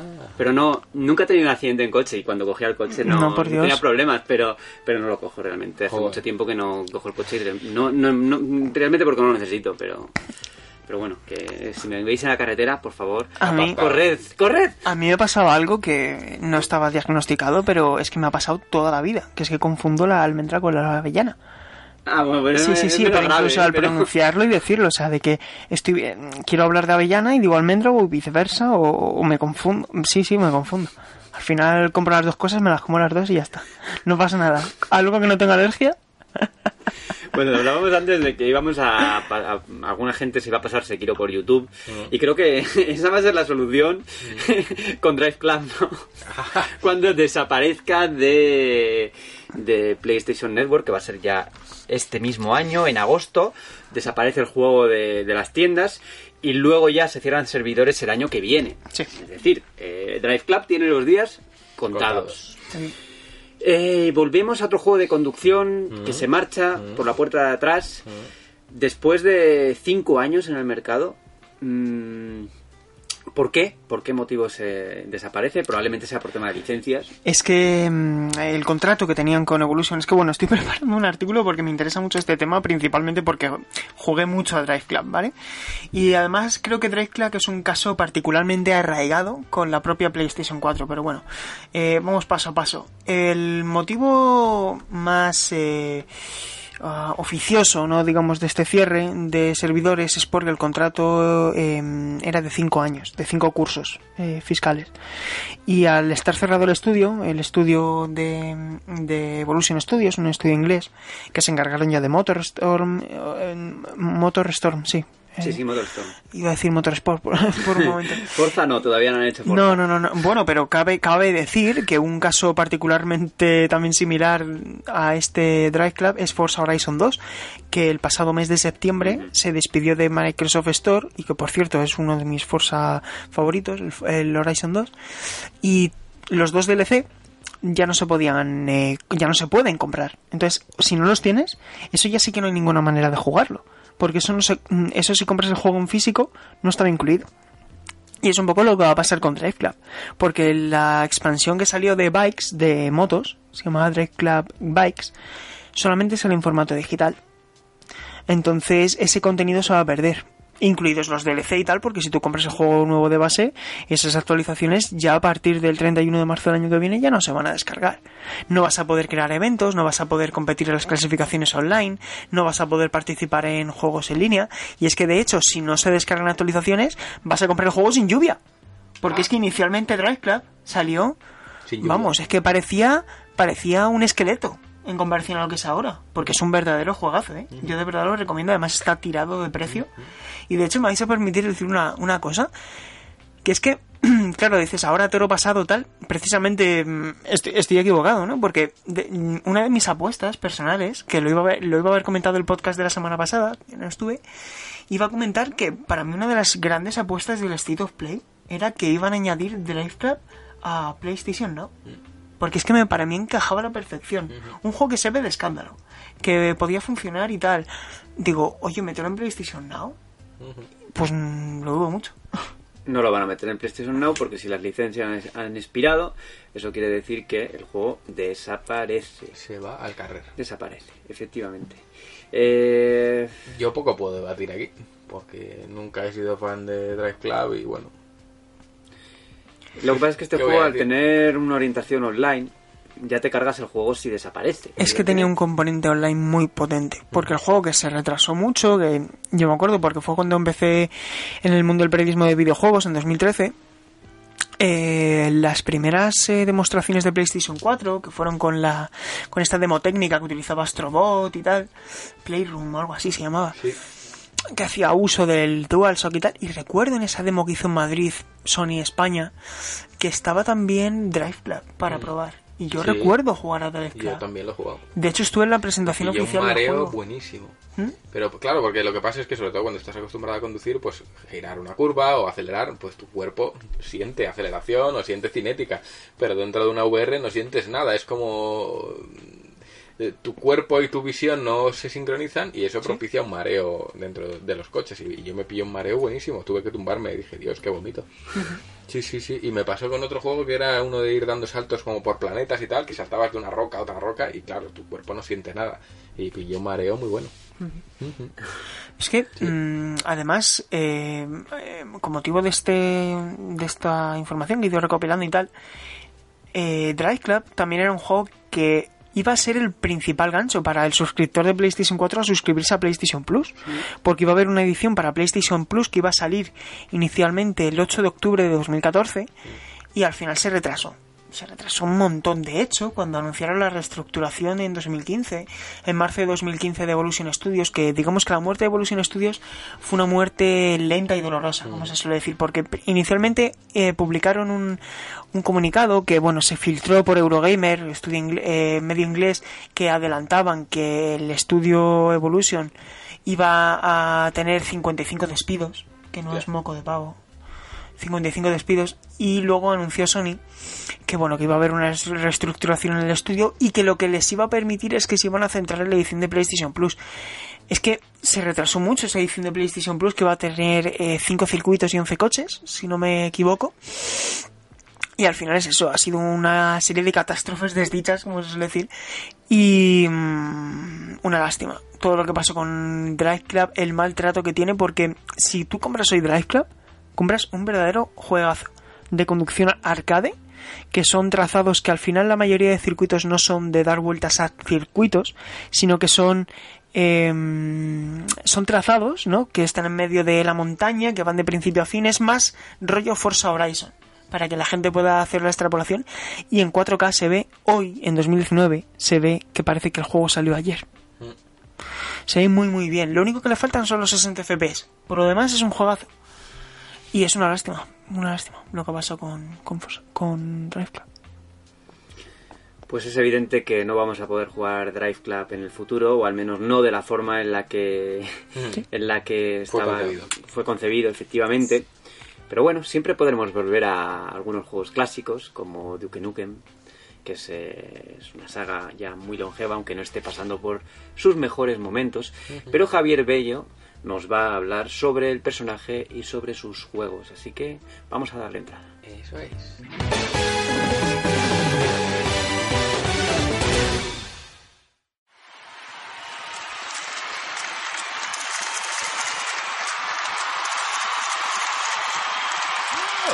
¡Duke! ¡Duke! ¡Eh, hola Duke! Soy tu mayor fan, tío. ¿Me podrías contar cuál es tu secreto para el éxito? Así que quieres saber cómo llegar a ser alguien tan grande como yo, ¿eh? Bueno, chaval, es muy sencillo. Solo hay que echarle huevos a la vida y acordarte de tomar tu ración de esteroid... eh, de vitaminas. Tus vitaminas. Y si alguien se pone en plan gallito contigo, tan solo tenéis que... Putos alienígenas, no paran de joder la fiesta. Parece que es hora de patear culos y mascar chicle. Y me he quedado sin chicle. ¡Let's rock!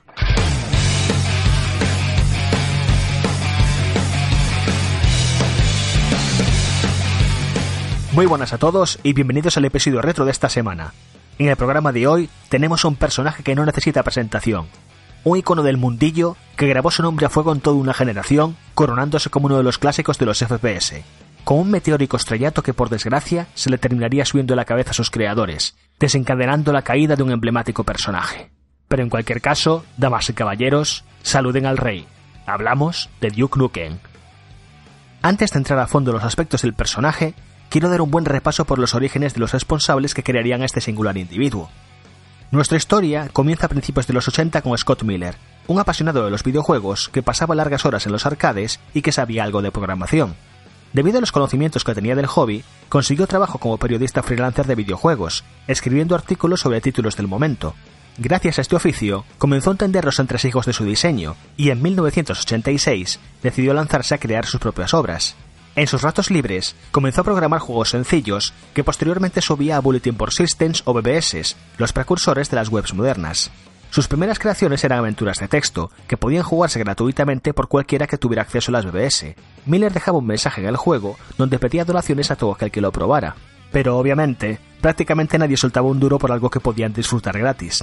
Entonces se le ocurrió algo que revolucionaría el mundillo. Subir el primer capítulo de la aventura e indicar que si se quería el juego completo había que hacer una donación. A todos los efectos, había inventado el concepto de una demo jugable.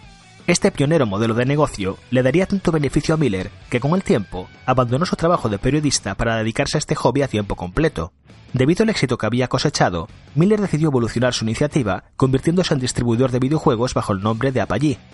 De esta manera, comenzó a contactar con otros creativos para que publicaran sus títulos bajo su nombre, compartiendo los beneficios y prometiendo que mantendrían los derechos de sus obras. La idea fue todo un éxito y pronto Miller se dio cuenta que necesitaría ayuda para mantener el negocio bajo control. Así pues, incorporó en su recién creada empresa a un viejo amigo del colegio, George Broussard, quien sería el responsable de dos hitos históricos del mundillo, Wolfenstein y Duke Nukem. Pero antes de llegar a eso, Miller comenzó a contactar con otros diseñadores para seguir aumentando el equipo, terminando por fichar a nombres como John Romero, John Carmack, Tom Hall y Adrian Carmack. Este famoso grupo de creativos accedió en ese allí y se desvincularon de la empresa para la que trabajaban, creando su propio estudio, ID Software. Tras un par de juegos exitosos, darían su primera campanada con la creación de un personaje que llegaría para quedarse en la memoria de los fans, Duke Nukem.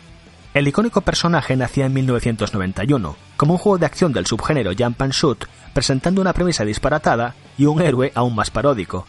Un científico loco llamado Dr. Proton creaba un ejército de robots para conquistar el mundo, y el único que sería capaz de pararle los pies no era otro que un super macho rubio que destilaba litros de testosterona y una actitud digna de los protagonistas de los blockbusters de la época. Fue uno de los primeros grandes éxitos de Apogee, vendiendo miles de copias y haciendo que el público se quedara con el nombre del personaje, como curiosidad, tuvieron que cambiar el nombre a Duke Nukem de forma temporal debido a problemas de copyright por compartir nombre con un villano de la serie del Capitán Planeta, hasta que la distribuidora averiguó que el nombre no tenía copyright registrado y rápidamente se hizo con los derechos. Este éxito ayudaría a continuar el ascenso de la empresa en el mundillo, pero no sería nada en comparación a lo que harían a continuación. En 1992, el equipo daría a luz a un juego que sentiría las bases de un género y que daría origen a un fenómeno que perdura a día de hoy, Wolfenstein 3D, aunque no fue el primero de los Fair Person Shooters, ya que ya existían títulos que intentaban ese concepto con anterioridad, Wolfenstein sería el primero en lanzarse al mercado en un momento donde se comenzaba a estandarizar el uso de DOS y de Windows en los ordenadores del hogar. Gracias a ello, el juego pudo distribuirse globalmente con mucha facilidad, y la mezcla de acción frenética en primera persona, aniquilando nazis a lo largo de laberínticos niveles, y todo ello regado con ultraviolencia, desembocó en un éxito sin precedentes. Wolfenstein vendería increíblemente bien y convertiría a Apogee en una de las distribuidoras más importantes del mundo, ya que tenía los derechos del juego en exclusiva. No obstante, este espectacular éxito le sentó muy mal al héroe que nos ocupa este reportaje. Cuando Duke Nukem 2 se lanzó al mercado en 1992, volvía a hacerlo como un juego de acción tradicional en dos dimensiones. La trama continuaba siendo disparatada. Duke se había convertido en una celebridad tras salvar a la Tierra del Dr. Proton, y mientras está siendo entrevistado en el programa de ópera, es abducido por alienígenas que pretenden invadir el planeta y que consideran a Duke su amenaza principal. El protagonista volvía a presentarse como el estereotipo euroamericano que veíamos en las películas y cuyos creadores definían como un cruce entre McBain y Arnold Schwarzenegger, incluyendo su frase fetiche I'm back durante la intro del juego. Aunque el título mejoraba todos los aspectos de su primera entrega y vendió algo mejor que su predecesor, la fiebre por los FPS que había levantado Wolfenstein hizo que no llamara la atención de un público que estaba más deseoso de obras con la nueva fórmula. Apogee y ID Software también estaban atravesando problemas en su relación, que terminaron por hacer que John Carmack y su equipo abandonaran la empresa de Miller para publicar su siguiente juego por sí mismos, una obra que terminaría por convertir los juegos de acción en primera persona en el fenómeno que son hoy en día, Doom. Calificar dicho título como bombazo sería quedarse muy corto y merecerá su propio reportaje en el futuro. En cualquier caso, el éxito que había cosechado con Wolfenstein y la euforia que causó Doom convenció a Paggi de que los FPS eran el camino a seguir. Tras el lanzamiento de Wolfenstein, la compañía se había puesto a trabajar en una secuela. Sin embargo, debido a la marcha de ID Software, era el primer juego del género que creaban por sí mismos, y la llegada de Doom hizo que su trabajo palideciera en comparación. Para tratar de mantenerse a flote en el mercado de los shooters en 3D, dedicaron dos años a remozar dicho proyecto y convertirlo en un título conocido como Rise of the Triad, lanzado en 1995, incluyendo suficientes cambios y novedades como para desvincularlo de Wolfenstein y demostrar que eran capaces de crear un FPS de éxito. Apogee decidió crear una subsidiaria dentro de su compañía que se dedicaría exclusiva al desarrollo de los juegos en 3D, y así nacía 3D Realms. George Broussard, el responsable de haber creado las dos primeras aventuras de Duke Nukem, tenía clara cuál era la dirección que quería tomar con el personaje. Corría el año 1996 y Duke Nukem 3D aterrizaba en los hogares de todo el mundo, apabullando a toda la competencia del género. Por aquel entonces, la fama que había cosechado Doom había provocado que surgieran montones de imitadores tratando de arrebatarle el trono del éxito, pero carecían de personalidad o novedades suficientes como para distinguirse por sí mismos, y frecuentemente se les denominaba simplemente como clones de Doom. Duke Nukem 3D sería el primero en distinguirse gracias a una mezcla de diseño, estilo y humor subido de tono. Una de las primeras cosas que hicieron destacar la obra de 3D Realms era que no pretendía ser un juego serio. Al contrario, buscaba llevar al extremo la parodia de los héroes de acción de las películas. El juego estaba plagado de referencias a la cultura pop gracias a los guiños que podíamos encontrar por los escenarios y en zonas secretas, con referencias a Los Simpson, Star Wars, Star Trek, Alien o Terminator, entre otros. Pero lo que sin duda diferenciaría a su héroe de otros protagonistas fueron las frases lapidarias que no paraba de soltar por la boca. Curiosamente, este icónico aspecto del juego fue una inclusión de última hora. Cuando el desarrollo ya estaba casi completado, se dieron cuenta de que la experiencia resultaba un poco sosa con un protagonista mudo, en especial con el trasfondo de alguien como Duke. Así pues, se pusieron a buscar candidatos para la voz del héroe, siendo el elegido John St. John, cuya interpretación y tono transmitían la mezcla de furia y humor a partes iguales que el estudio estaba buscando. El propio actor disfrutó muchísimo de la experiencia, y ha comentado en muchas ocasiones que la grabación de sus frases le llevó más de lo esperado, porque no paraba de reírse con las líneas que tenía que interpretar sin partirse de risa en el proceso, y más cuando replicaba frases de película como Hail to the King, baby, que soltaba Bruce Campbell en el ejército de las tinieblas, o He venido a patear culos y mascar chicle, y se me ha acabado el chicle, de la película de culto de John Carpenter, They Live, o el JPKG Motherfucker de John McClane en Jungla de Cristal, entre otras citas y comentarios jocosos. Lo que el intérprete no esperaba es que su voz se convirtiera en un icono de la cultura pop junto con el personaje, y fue el primer sorprendido cuando le empezaron a invitar a convenciones para hablar de la experiencia y pedirle autógrafos por ser la voz del personaje más hiper masculino de todos los tiempos. Siguiendo con aspectos técnicos, otro detalle a destacar es que de aquella se estaba empezando a ver el salto a los gráficos tridimensionales poligonales, siendo uno de los abanderados de la idea su anterior socio, ID Software, y su nueva creación, Quake. Sin embargo, en 3D Realms optaron por continuar usando sprites planos para los personajes y elementos en pantalla, consiguiendo más detalle a cambio de sacrificar la profundidad volumétrica que ofrecía su rival, a esto se le juntaban los elevados niveles de gore y palabrotas por doquier, junto con contenidos eróticos de tanto en tanto que causaron suficiente polémica como para disparar aún más la atención por el juego. Duke Nukem 3D era la fantasía de poder más absurda y políticamente incorrecta jamás concebida, y nos encantó por ello. Yo mismo fui testigo de su apogeo, cuando con 14 años me pasaba tardes enteras en casa de un amigo, jugando por turnos en su ordenador y alucinando con cada segundo. Y desde luego no sería el único. 3D Realms llegaría a vender más de 3 millones y medio de copias, coronándose como el rey indiscutible del género FPS y poniendo el mundo a sus pies. La popularidad de Duke fue tal que se hicieron ports de su singular gesta en 11 plataformas distintas, cada una con algún extra de guiños burlescos o referencias frikis. Pero por si no fuera poco, el CD del juego de instalación venía con herramientas de edición de niveles, por lo que pronto también comenzaron a aparecer docenas de versiones hechas por fans que acrecentaron aún más su popularidad, Con los ojos de todo el mundo guardando expectantes por la continuación de las aventuras del héroe 3 de Realms, la concepción de una secuela se pondría en marcha de inmediato, con la promesa de superar todas las expectativas. Pero el resultado fue uno de los desarrollos más largos de la historia de esta industria, creando un culebrón al que prefiero dedicarle su propio reportaje. En cualquier caso, mientras trabajaba en la ansiada continuación de las gestas de Duke, 3D Realms prestaría la licencia a otros estudios para producir nuevos títulos del personaje en otros géneros y plataformas. El primero de ellos sería Duke Nukem Time to Kill para PlayStation, que presentaba su primera aventura en tercera persona con una experiencia muy similar a los títulos de Lara Croft, aunque con mayor énfasis en el combate. Nintendo 64 lanzaría una idea muy similar con Duke Nukem Zero Hour, y aunque no estaba mal, acusaba el mismo problema que el port de Duke Nukem 3D en la consola, la reducción y censura de todo el contenido ultraviolento o erótico, descafinando mucho la experiencia. En el año 2000, PlayStation lanzaba otro spin-off bajo el nombre de Duke Nukem Land of the Babes, resultando muy similar a Time to Kill, pero con una jugabilidad más tosca y un diseño de niveles bastante pobre. Dos años después aparecía Duke Nukem Advance en Game Boy Advance, ofreciendo un título muy parecido al original en 3D, pero con niveles que nos hacían visitar lugares de todo el globo. No estaba del todo mal, pero los controles de la portátil terminaban por hacer que su oferta fuera poco disfrutable. Ese mismo año también aparecía Duke Nukem Manhattan Project, una aventura basada en los juegos clásicos y presentada en 2.5D como shooter de acción lateral. Aunque tuvo muchos detractores en su día, quejándose de lo corto que era y de su abundancia de bugs, no resultaba tan malo como afirmaba su reputación, y posteriormente se hizo un port bastante bueno Xbox Live. Por último, cabe mencionar la avalancha de ports del original que saldría para móviles con el paso de los años, y que nunca se han distinguido especialmente, ni siquiera con las versiones modernas para Android e iOS. En cualquier caso, con esto termino mi repaso a la historia de este icono del videojuego. Como mencioné antes, faltaría por profundizar en los 15 años de desarrollo de Duke Nukem Forever, siendo algo que merece su propio capítulo. Hacedme saber en los comentarios si os gustaría que terminara de contar el periplo del rubio hipermasculino la semana que viene, o si preferís dejarlo para más adelante, dándole paso Punch Out como estaba proyectado. Y dicho esto, me despido por hoy. Volveré la semana que viene con una nueva ración de nostalgia en GTM Restart. Hasta la próxima.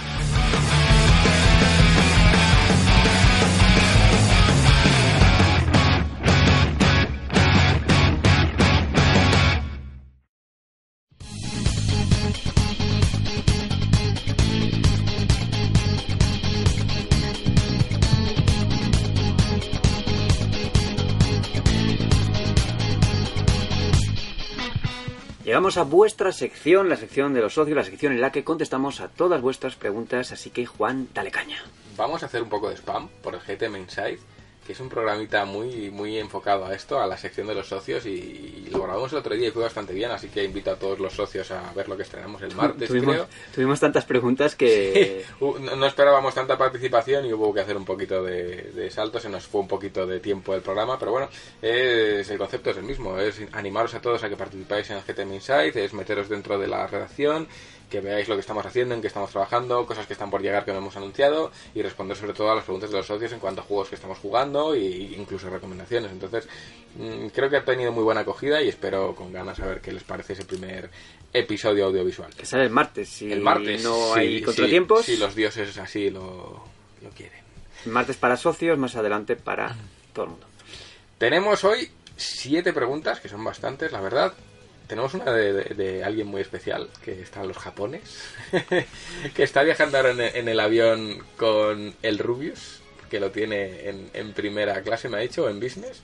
En Business Rami, ¿eh? En business, Rami, Eh, claro. Rubius es. no, Rubius está sé, en la la- cola del avión. En la de atrás. Eso es. Atrás. Y, y bueno, vamos a, vamos allá. Vamos a empezar por Ramón José, que nos manda 23 segunditos de pregunta. Voy a asegurarme que el volumen esté bien y a ver qué nos quiere decir.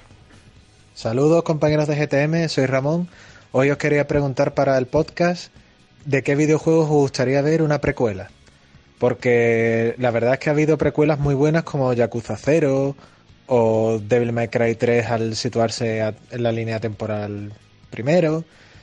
Pues eso, ¿qué opináis? Un saludito. Ostras, qué buena Una pregunta. pregunta buena. Sí, buena pregunta y como siempre me quedo ahí pensando qué me gustaría ver. Hostia, pues yo lo sé, tío. Me he quedado aquí un Lo poco en blanco siempre, ya. Pero una precuela de los Odyssey molaría Oh, muchísimo. qué raro. tío.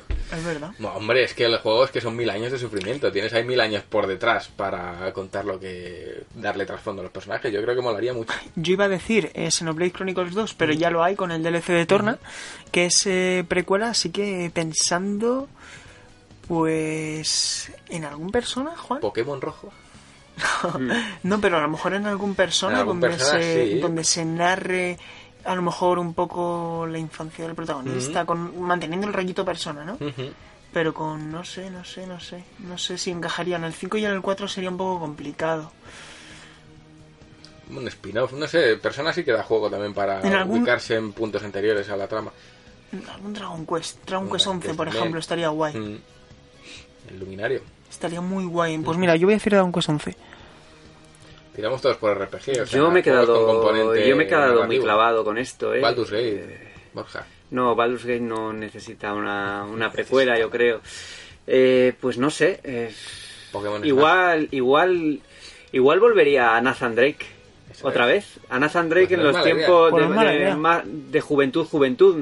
No sé, puede ser. Sin entrar en spoilers, en cierto momento del 3, no vamos a Sí, decir más, sí, eso es. eso se podría haber ampliado más. Mm, Entonces, o incluso el 4, por supuesto. ujú, El- bueno, especialmente el 4. mm. La relación de Es dos normal. personajes muy específicos de la aventura. Eh, es buena, es buena, ¿eh, Borja? Es buena. O Last of Us. Antes del, del virus. Que, Sí, pero claro, que, que lo que que Last Last era un, sería un Heavy Rain. no sé, es complicada esta pregunta. Que lo desarrolle Quantic Dream. Ahora ya no, ya, Ya la, está Sony. la mierda. You'll not need a PlayStation to play our games. No, no anymore. Venga, pues vamos con. Creo que es Alberto Esteve, pero pone Neoz. Dice, debido al lanzamiento de Sekiro, he tenido algunas discusiones acaloradas en Twitter sobre el tema de la dificultad. Me gustaría saber si creéis que todos los juegos deberían permitir tal, tal, tal. Bueno, eh, no voy a elaborarla más, porque esta pregunta ya la hemos contestado en el ¿Le debate. podemos decir el momento exacto donde empieza el debate? Y, creo que era el minuto 30. y Rebobina un poquito para atrás y, lo- Y ahí está. Pero la hemos leído por cortesía, porque nos la ha enviado. Ganador del- de esta semana. Vamos con James Felan, que nos manda 13 segunditos muy rápidos y a ver qué, qué quiere. Hola, buenas gente. Aquí va mi pregunta para el podcast. ¿Qué características debe tener un videojuego para que entre en vuestro top 3 de videojuegos de toda la vida? Un saludo. En mi caso no hay una característica inamovible, depende del tipo de juego. Mm, No sabría qué decir. Es decir, eh, en juegos que la narrativa prima, pues es la narrativa lo que, lo que va a primar. En juegos más pendientes, más eh, que se centran más en la mera jugabilidad, pues igual la jugabilidad, ¿no? A un Super Mario no le voy a pedir una historia elaborada. No sé, depende de- del juego. Yo no tengo un criterio único para, para elegir qué juegos me gustan, Sí. ¿no? Tengo bastante variedad en ese sentido. Pero es que dice para entrar en tu top. Es, que, da igual. En mi top Claro. personal. mm, Buah, yo sí lo tengo yo Además- no, yo no. Es que hay juegos de RPG y hay juegos de plataformas y hay juegos. No sé, no Sí. y de rol. no. A mí me da la sensación además que eso, eh, para que un juego entre en mi top 3, tiene que, que- o en mi top de favoritos, no es algo que sucede de manera inmediata. Es el pozo que te deja también. ¿no? Exactamente. Porque, por ejemplo, yo Breath of the Wild me di cuenta de que ese juego iba a significar mucho para mí y ahora me di cuenta de que así es, de que es un juego que es que mm, me, me parece impresionante, ¿no? Y por supuesto yo creo, no sé si está en mi top 3, pero a lo mejor sí lo está en el futuro. Y Yo, lo que sí que me creo... al contrario. con Sí, Wild. se te ha bajado un poco la... No, me el- gustó, pero no me. No te quedó recuerdo. no me, va, no me va a quedar en el No. pozo, yo creo, no, no. Pues fíjate, No, a mí a mí sí, y, y cuando me lo terminé, no lo sabía bien, no, lo- no sabía yo responderme a esa pregunta. Y respondiendo al, a, a James, que por cierto, eh, un seguidor bastante fiel, Sí. Em, para mí tiene que ser el culmen en su género, sobre todo. Es decir, si yo, yo ahora cuando me enfrento al Yoshi, que la gente podrá leer el análisis, pues yo pedía que fuera el culmen en su saga y en su género, porque creo que tenía las posibilidades, creo que el juego tenía el potencial y no lo ha hecho. No lo ha hecho. De Entonces, hecho, para mí se ese ve juego- peor que el anterior. Yo lo veo peor. Pa- a mí hay cosas Menos- de menos Wally One que me han gustado más. Claro. ¿Qué tal Hay te gusta? más tra- menos trabajado, no sé. A mí no me, no me está dejando tampoco buen, muy buen sabor de boca. Mm, Mira, no lo sé. Es que, por ejemplo, uno de mis tops so- es Majora's Mask, pero yo no sabría decir si, si es el culmen. Eh, Es para que es mí- Para mí diferente. lo es, pero para mí lo es en el sentido de, de lo que a mí me ha transmitido. Exacto. no- Lo fue en su momento. Es que Ahí para fue. mí... Es que, es que es difícil, de, para mí en ese caso es muy complicado de determinar. Pero también tenemos que convenir en que para mí también es mi Zelda favorito y para mí es, es uno de mis juegos top 3 de toda la vida, Mayoras Más. Por, y sobre todo yo siempre aludo a ese final, que para mí es una cosa que no tengo palabras para describir. Lo que sentí es que lo recu- recuerdo algo en- como es- que está todo en silencio, es que no, no, no le puedo poner sonido a ese momento, pero eh, sí que creo que hay cosas que otros Zelda hacen mucho mejor. Y eso no significa que tu favorito sea lo mejor. Simplemente, pues bueno, eh, para mí... Es que a mí me cuesta mucho hablar de, de lo mejor, ¿no? Ya. No me gustan nada las listas de... de hecho, yo soy muy detractor de los GOTI, del tema de los GOTI, pero... Porque, no sé, siempre tenemos que estar haciendo listas para todo y es una es una cosa que, Bueno. que actualmente se hace para todo. Es los, los siete mejores juegos de Pokémon, los ocho mejores títulos de no sé qué. Porque trae visitas, un poco. trae visitas. Pero hombre, hablando de top personales, pues todos tenemos ahí nuestra pequeña Sí.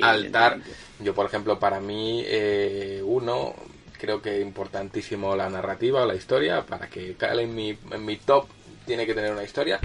Dos, curiosamente, es algo que se manifiesta un poco en las sensaciones que, que tenemos a la hora de jugar. Y es, por ejemplo, yo ya sé que me estoy enfrentando a un juego que va a pasar a mi historia cuando estoy trabajando estoy haciendo otra cosa y tengo ganas de jugarlo. Eso me pasa con muy pocos juegos. O sea, de decir, joder, tengo ganas de ir a jugarlo porque tal. Pues ya eso ya es un síntoma de que, de que el juego va para largo. Y otro de los factores que suele influir mucho es el tiempo que lo, que lo juego.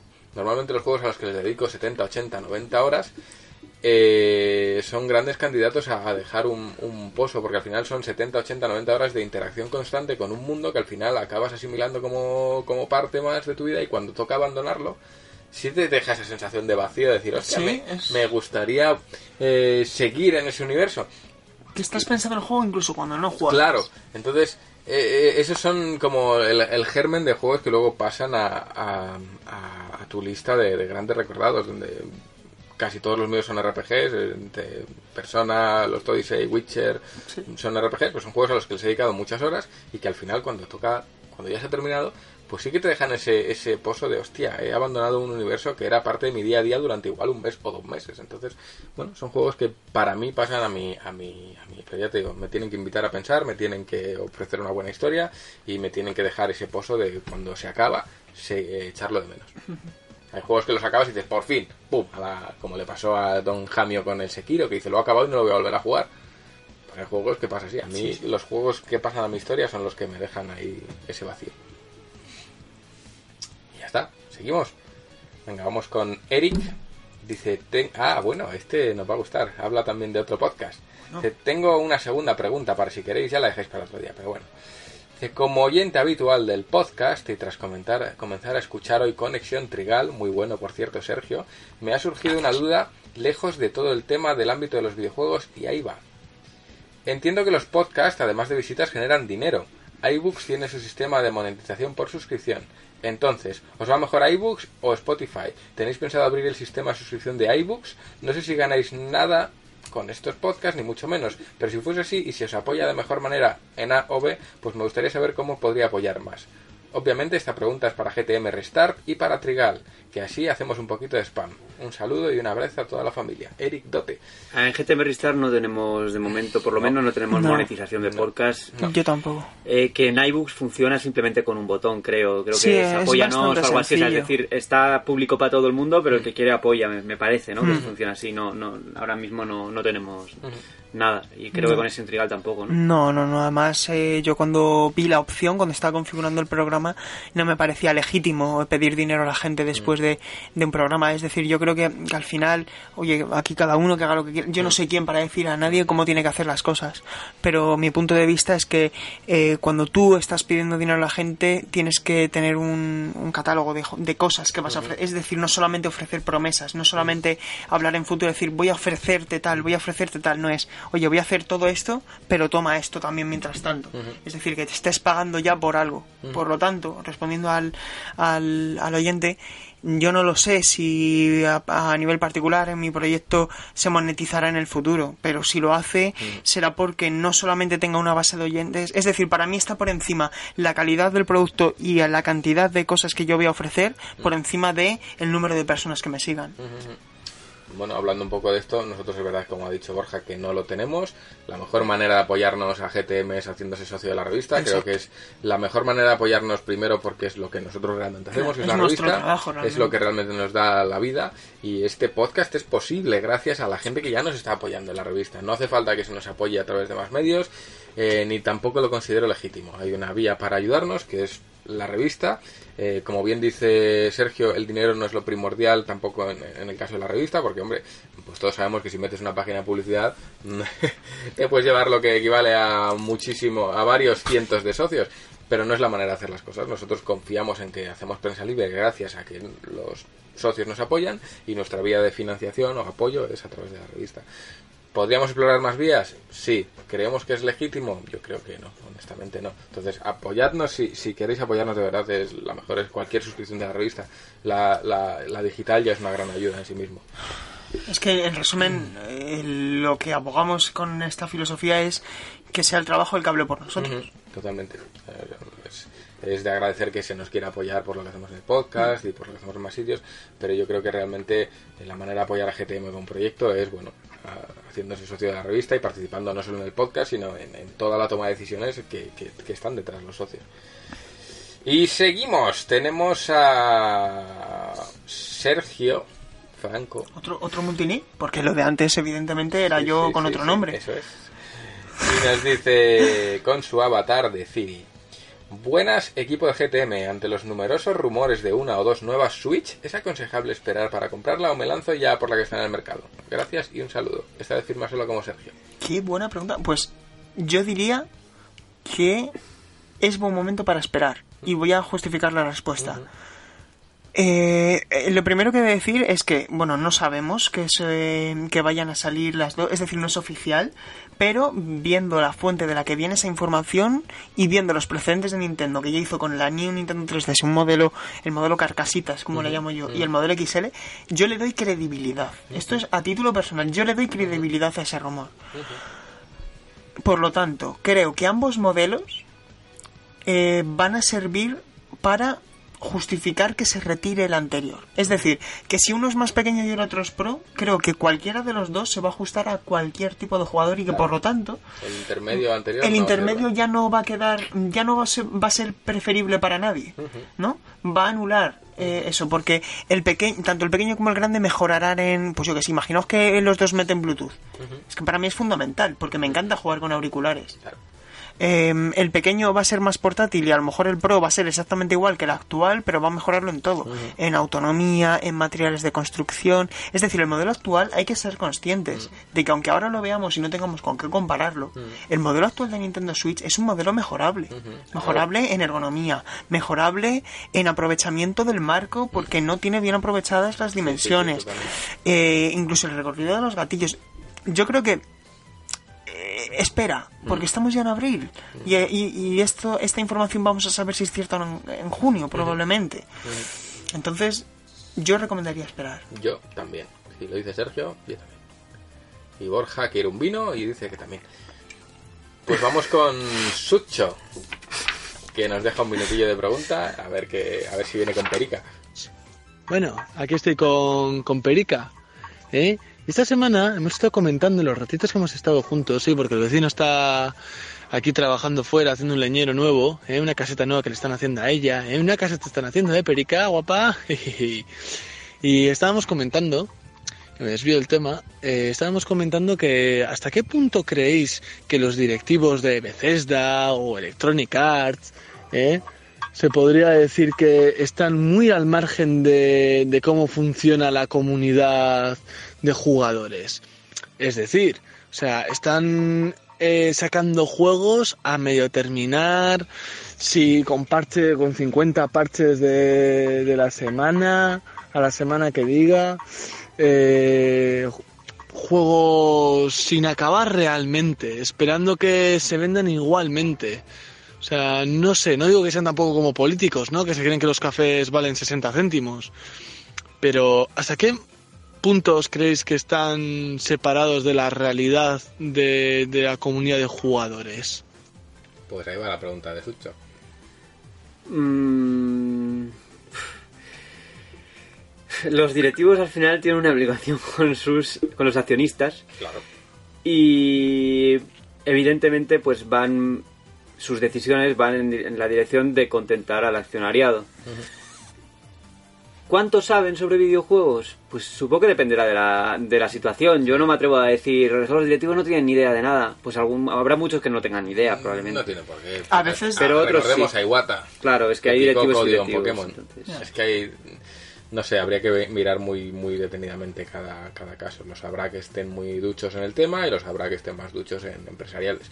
Mm, La verdad es que yo no tengo información para, para opinar con solidez de esto. Es que además eh, coincide que los altos directivos no suelen ser personas muy dadas a aparecer en público. Solemos conocer más al director, al productor, al desarrollador, pero no solemos conocer mucho al CEO. Claro, el que está detrás de todo. Claro, y yo creo que eso es deliberado. Es Excepto decir, Bobby Kotick, ¿no? Que... Sí, pero lo que sí que pienso es que hay veces que por muchas decisiones que toman algunas empresas, pues a veces no lo entiendes. Dices, oye, es que tú no entiendes el negocio. Y Claro. mi opinión aquí es que es fundamental que un director, un CEO de una empresa, sea total conocedor del producto que maneja. Porque si no, a largo plazo... Jolín, es que no quiero que suene esto con un tono como si que yo no soy CEO de nada, ni yo soy yo soy uno más dentro de este hormiguero, ¿vale? Pero es mi opinión. Yo creo que al final eh, quien maneja el cotarro tiene que ser un total conocedor de lo que de lo que está eh, de lo que se está cimentando ahí abajo, ¿no? Yo opino igual. Ahí tenemos a Steve Jobs. Al final, un CEO bien conectado a lo que está ocurriendo o un político bien conectado a su pueblo, al final es, y que educa clave, bien claro. para que cuando esa persona no esté, ese negocio se mantenga Continúa, igual. Exactamente. Sí, sí, yo opino igual. Pero bueno. Dicho esto, vamos con nuestro último invitado que nos manda un audio desde Japón y me ha dicho o nos ha comentado que va a regular, que si queremos lo pongamos y que si no, no. Yo no lo he escuchado, entonces pues si va a regular, pues regular va a salir en directo. Suscríbete. Konnichiwa, podcasteros. Aquí el pirata Ramis surcando los mares de Japón. Eh, my brothers, I have a question for you. Eh, con el reciente lanzamiento de, de la Mega Drive Mini o anuncio, eh, solo se han presentado algunos juegos de y que irán- serán distintos dependiendo de la región. ¿Qué juego no veis en la lista y que os gustaría sí o sí que apareciera? Yo sé que hay personas que dirán un Alex Kidd por ahí o demás. A mí me gustaría que Street of Rage tuviera su huequito en, esa consola. Y otra preguntita, si respondéis rápido, ¿qué esperáis de esta consola mini? Si tendrá la típica problemática que, que vemos viendo en las otras consolas mini de otras compañías, si creéis que va a ser un buen producto, si no, sé que es pronto para tal, pero bueno, impresiones. Gracias, un saludo y a ver si grabo pronto con vosotros. Bueno, pues esto ya lo hemos contestado parcialmente Toma, en la... It's back. Eh, hemos contestado, sí, pero ¿qué juego? Pues Mm, a mí mira, me ha venido el primero a la cabeza y creo que al final es lo más esto, Sí. porque no sé si es el más esperado, pero si es el primero que me ha venido a la cabeza por algo, y es Outrun. Fíjate. A mí Sonic and Knuckles Es mío. Y Quackshot, que hablamos de él en esta revista, habla Bruno Soldel, también me gustaría verlo. Pues iba a decir una cosa, eh, Juan, en la encuesta que hicieron en Japón, creo que para la votación estaban Sonic 2 y Sonic and Knuckles, y el que se quedó fuera Sonic and Knuckles. Fíjate, es que Sonic and Knuckles es un juegazo. Pues no te compres la versión japonesa. Qué buena leche. Es verdad, es verdad. Sí, sí, sí. ¿Y tú cuál? No lo sé, la verdad. Ah, Y No- diría otro, Ristar, que soy un gran Oh. defensor de Ristar. Me parece un gran juego de Oh, plataformas. Y Dynamite Heady. Ese fue de los últimos que recuerdo yo en, Drink- en Dreamcast, joder, en Mega Drive. Pero sí estaría bien que hubiera un juego que represente el género del beat'em up como, como Street Street of Rage. ¿A un Street Fighter? Oh. Oh, el Dragon Ball ese que salió, que era... No, ese lo tengo yo, el Apple de Steam. Eh, que metan el Aladdin, que el bueno era el de Mega El Drive. Aladdin bueno era el de Mega Drive. Me da lo de Disney, va a ser difícil entrar, pero... Está claro, era el, broma. El, el Dragon Seguramente Ball, sean el 40 Dragon Ball que salió para, para Mega Drive, el Apple Steam, que venía en francés. Venía en francés, Sí. estaba pensando. Era un poco más, un poco peor, era bastante peor que los Butoden. O sea, te- se parecía bastante, pero yo lo tengo buen recuerdo porque lo tengo, pero Mm, Bueno, si te gustaba el... el Final Bout dices. Eso es. Sí, entonces, sí. No cuentas. sí, pero Fuera bueno, pero yo Final Bout ya sé que es una basura. y no- eso nunca lo he ocultado. Pues no tenemos más preguntas, chicos. Mm, ni tenemos premio esta semana. O sea que esta semana vamos sin premio. estamos preparando un sorteo para redes sociales. Eso es. Muy interesante, de los, del que os hablaremos very soon. Very soon. Un sorteo bastante curioso. Pues con esa buena noticia nos vamos a la sección de a qué estamos jugando. Vamos a empezar por Sergio. Sergio, ¿a qué estás jugando? Pues eh, como por circunstancias y porque estaba con mucho trabajo y no quería poner en comprometer mis responsabilidades, no me he comprado Sekiro. Le estaba dando una segunda vuelta a Devil May Cry y Yoshi's eh, Crafted World. Y los dos me han reafirmado, me han servido para reafirmarme con la crítica que escribí eh, previa realización de ese segundo run, ¿no? Y es que eh, Yoshi's Crafted World me parece un juego olvidable. Es decir, eh, bueno, la gente lo podrá ver, es un juego de 8, pero es que era un juego que tenía potencial para ser un juego de 9. Y a mí cuando sucede eso, me quema mucho, me quema mucho, me quema muchísimo. Y Devil May Cry mm, me reafirmo y me parece eh, un videojuego del que hablaremos a final de año. Pues yo sigo con Final Fantasy IX porque es mi largo trayecto con mucha calma. Em, me está en- encantando el juego, o sea, me mantengo en lo que he dicho en los otros últimos podcasts. He llegado ahora a un pueblo con enanos. Ya que hablas de Final Fantasy IX, he visto que hay un mod sí. que cambia los fondos prerenderizados y es una maravilla. ¿Ah, Luego sí? os voy a enseñar fuera de Hola. micrófono, pero precioso queda todo. ¿Para Y- qué versión? Supongo que para la PC. PC, supongo. Vale, vale, vale. Evidentemente. No, yo lo estoy jugando en Switch. Y bueno, me llegó el, creo que fue el viernes, el, el Yoshi's. Y uf, pues tenía más esperanzas en él. Pero sí que es verdad que las fases de momento me parecen menos inspiradas que en su predecesor, bastante menos inspiradas. A nivel estético lo noto por debajo. No sé si es que es la dirección de arte o qué, pero lo, lo- lo siento por debajo de, de Woolly World. La música, Juan, la música. La música se repite. Es que es constante. La música es terrorífica. No es es que, que yo lo el No, a mí, a rato. mí me- Es a que es la misma melodía Pero a mí la melodía principal es que me taladra el oído. es todo Pues rato, imagínate rato, después de el rato 30 haciendo- horas, porque el juego para coleccionar todo Sí. tiene, o sea, el juego es muy divertido y tiene muchas horas, pero es que es constantemente cambiar un poquito la, la base instrumental es igual. Es un fallo. Sí, sí, Eso, sí, o sea, es de verdad para mí, sobre todo porque es una composición muy simple y que por lo tanto ya por defecto, como es cortita, se va a repetir mucho. Mm. Y en vez de ser un tema muy currado, pues no lo, para mí no lo es tanto. Ya te digo, yo he jugado poquito porque jugué, digo, "Oye, ya he llegado, voy a probarlo. Me, me dio un poco el bajoncillo y me volví a Alexandria. Entonces, no jugué mucho más. Y pues imaginar la presentación con cuatro o cinco Nintendo Switch a la vez sonando el, el tema principal Uh. en cuatro en cuatro o cinco consolas a la vez. Yo cre yo me moría, yo después de una hora ahí quería quería tirarme por un precipicio y por eso tuvimos una discusión sobre la música, yo es que no podía con esa música. En cualquier caso, eh, yo estoy terminando Spider-Man, todavía me queda ya me queda poquito, estoy por un 74% me marca ya el del progreso. Y estoy con Assassin's Creed eh, 3 Remaster que sí. que reafirmo eh, Ubisoft Barcelona ha hecho un muy buen trabajo con sus errores que tiene mm, heredados de, de Assassin's Creed 3 porque es Assassin's Creed 3 una remasterización. Eh, los gráficos se nota mucho el cambio eh, no hay más que verlos o sea ahí lo que pasa es que el nuevo sistema de iluminación que han añadido eh, deja un poco vendidas a las caras porque se ven más se ven más claras Sí. y ahí, ahí eh, es un poco museo de la cera a veces. ¿eh? Entonces hay que decirlo. Ves las cinemáticas y dices, madre mía, Uy. ahora que se ve con tanta luz, Mejor apaga la luz. mejor apaga la luz Eso y es. pone una bolsa en la cabeza. Eso es. Me ha recordado la canción Joder. de Steel Panther de Turn Off the Lights. A todo seguidor del heavy metal que la escuche, por favor. Sí, sí, pero me, me, me ha gustado mucho y además es que tiene todo el contenido. Y Assassin's Creed Liberation HD también, otro juego más. O sea, es un único paquete, tiene de todo. Así que aquí mi Pues no publicidad habitual no, no de Assassin's Creed mucho, ¿eh? Seguimos jugando a lo mismo.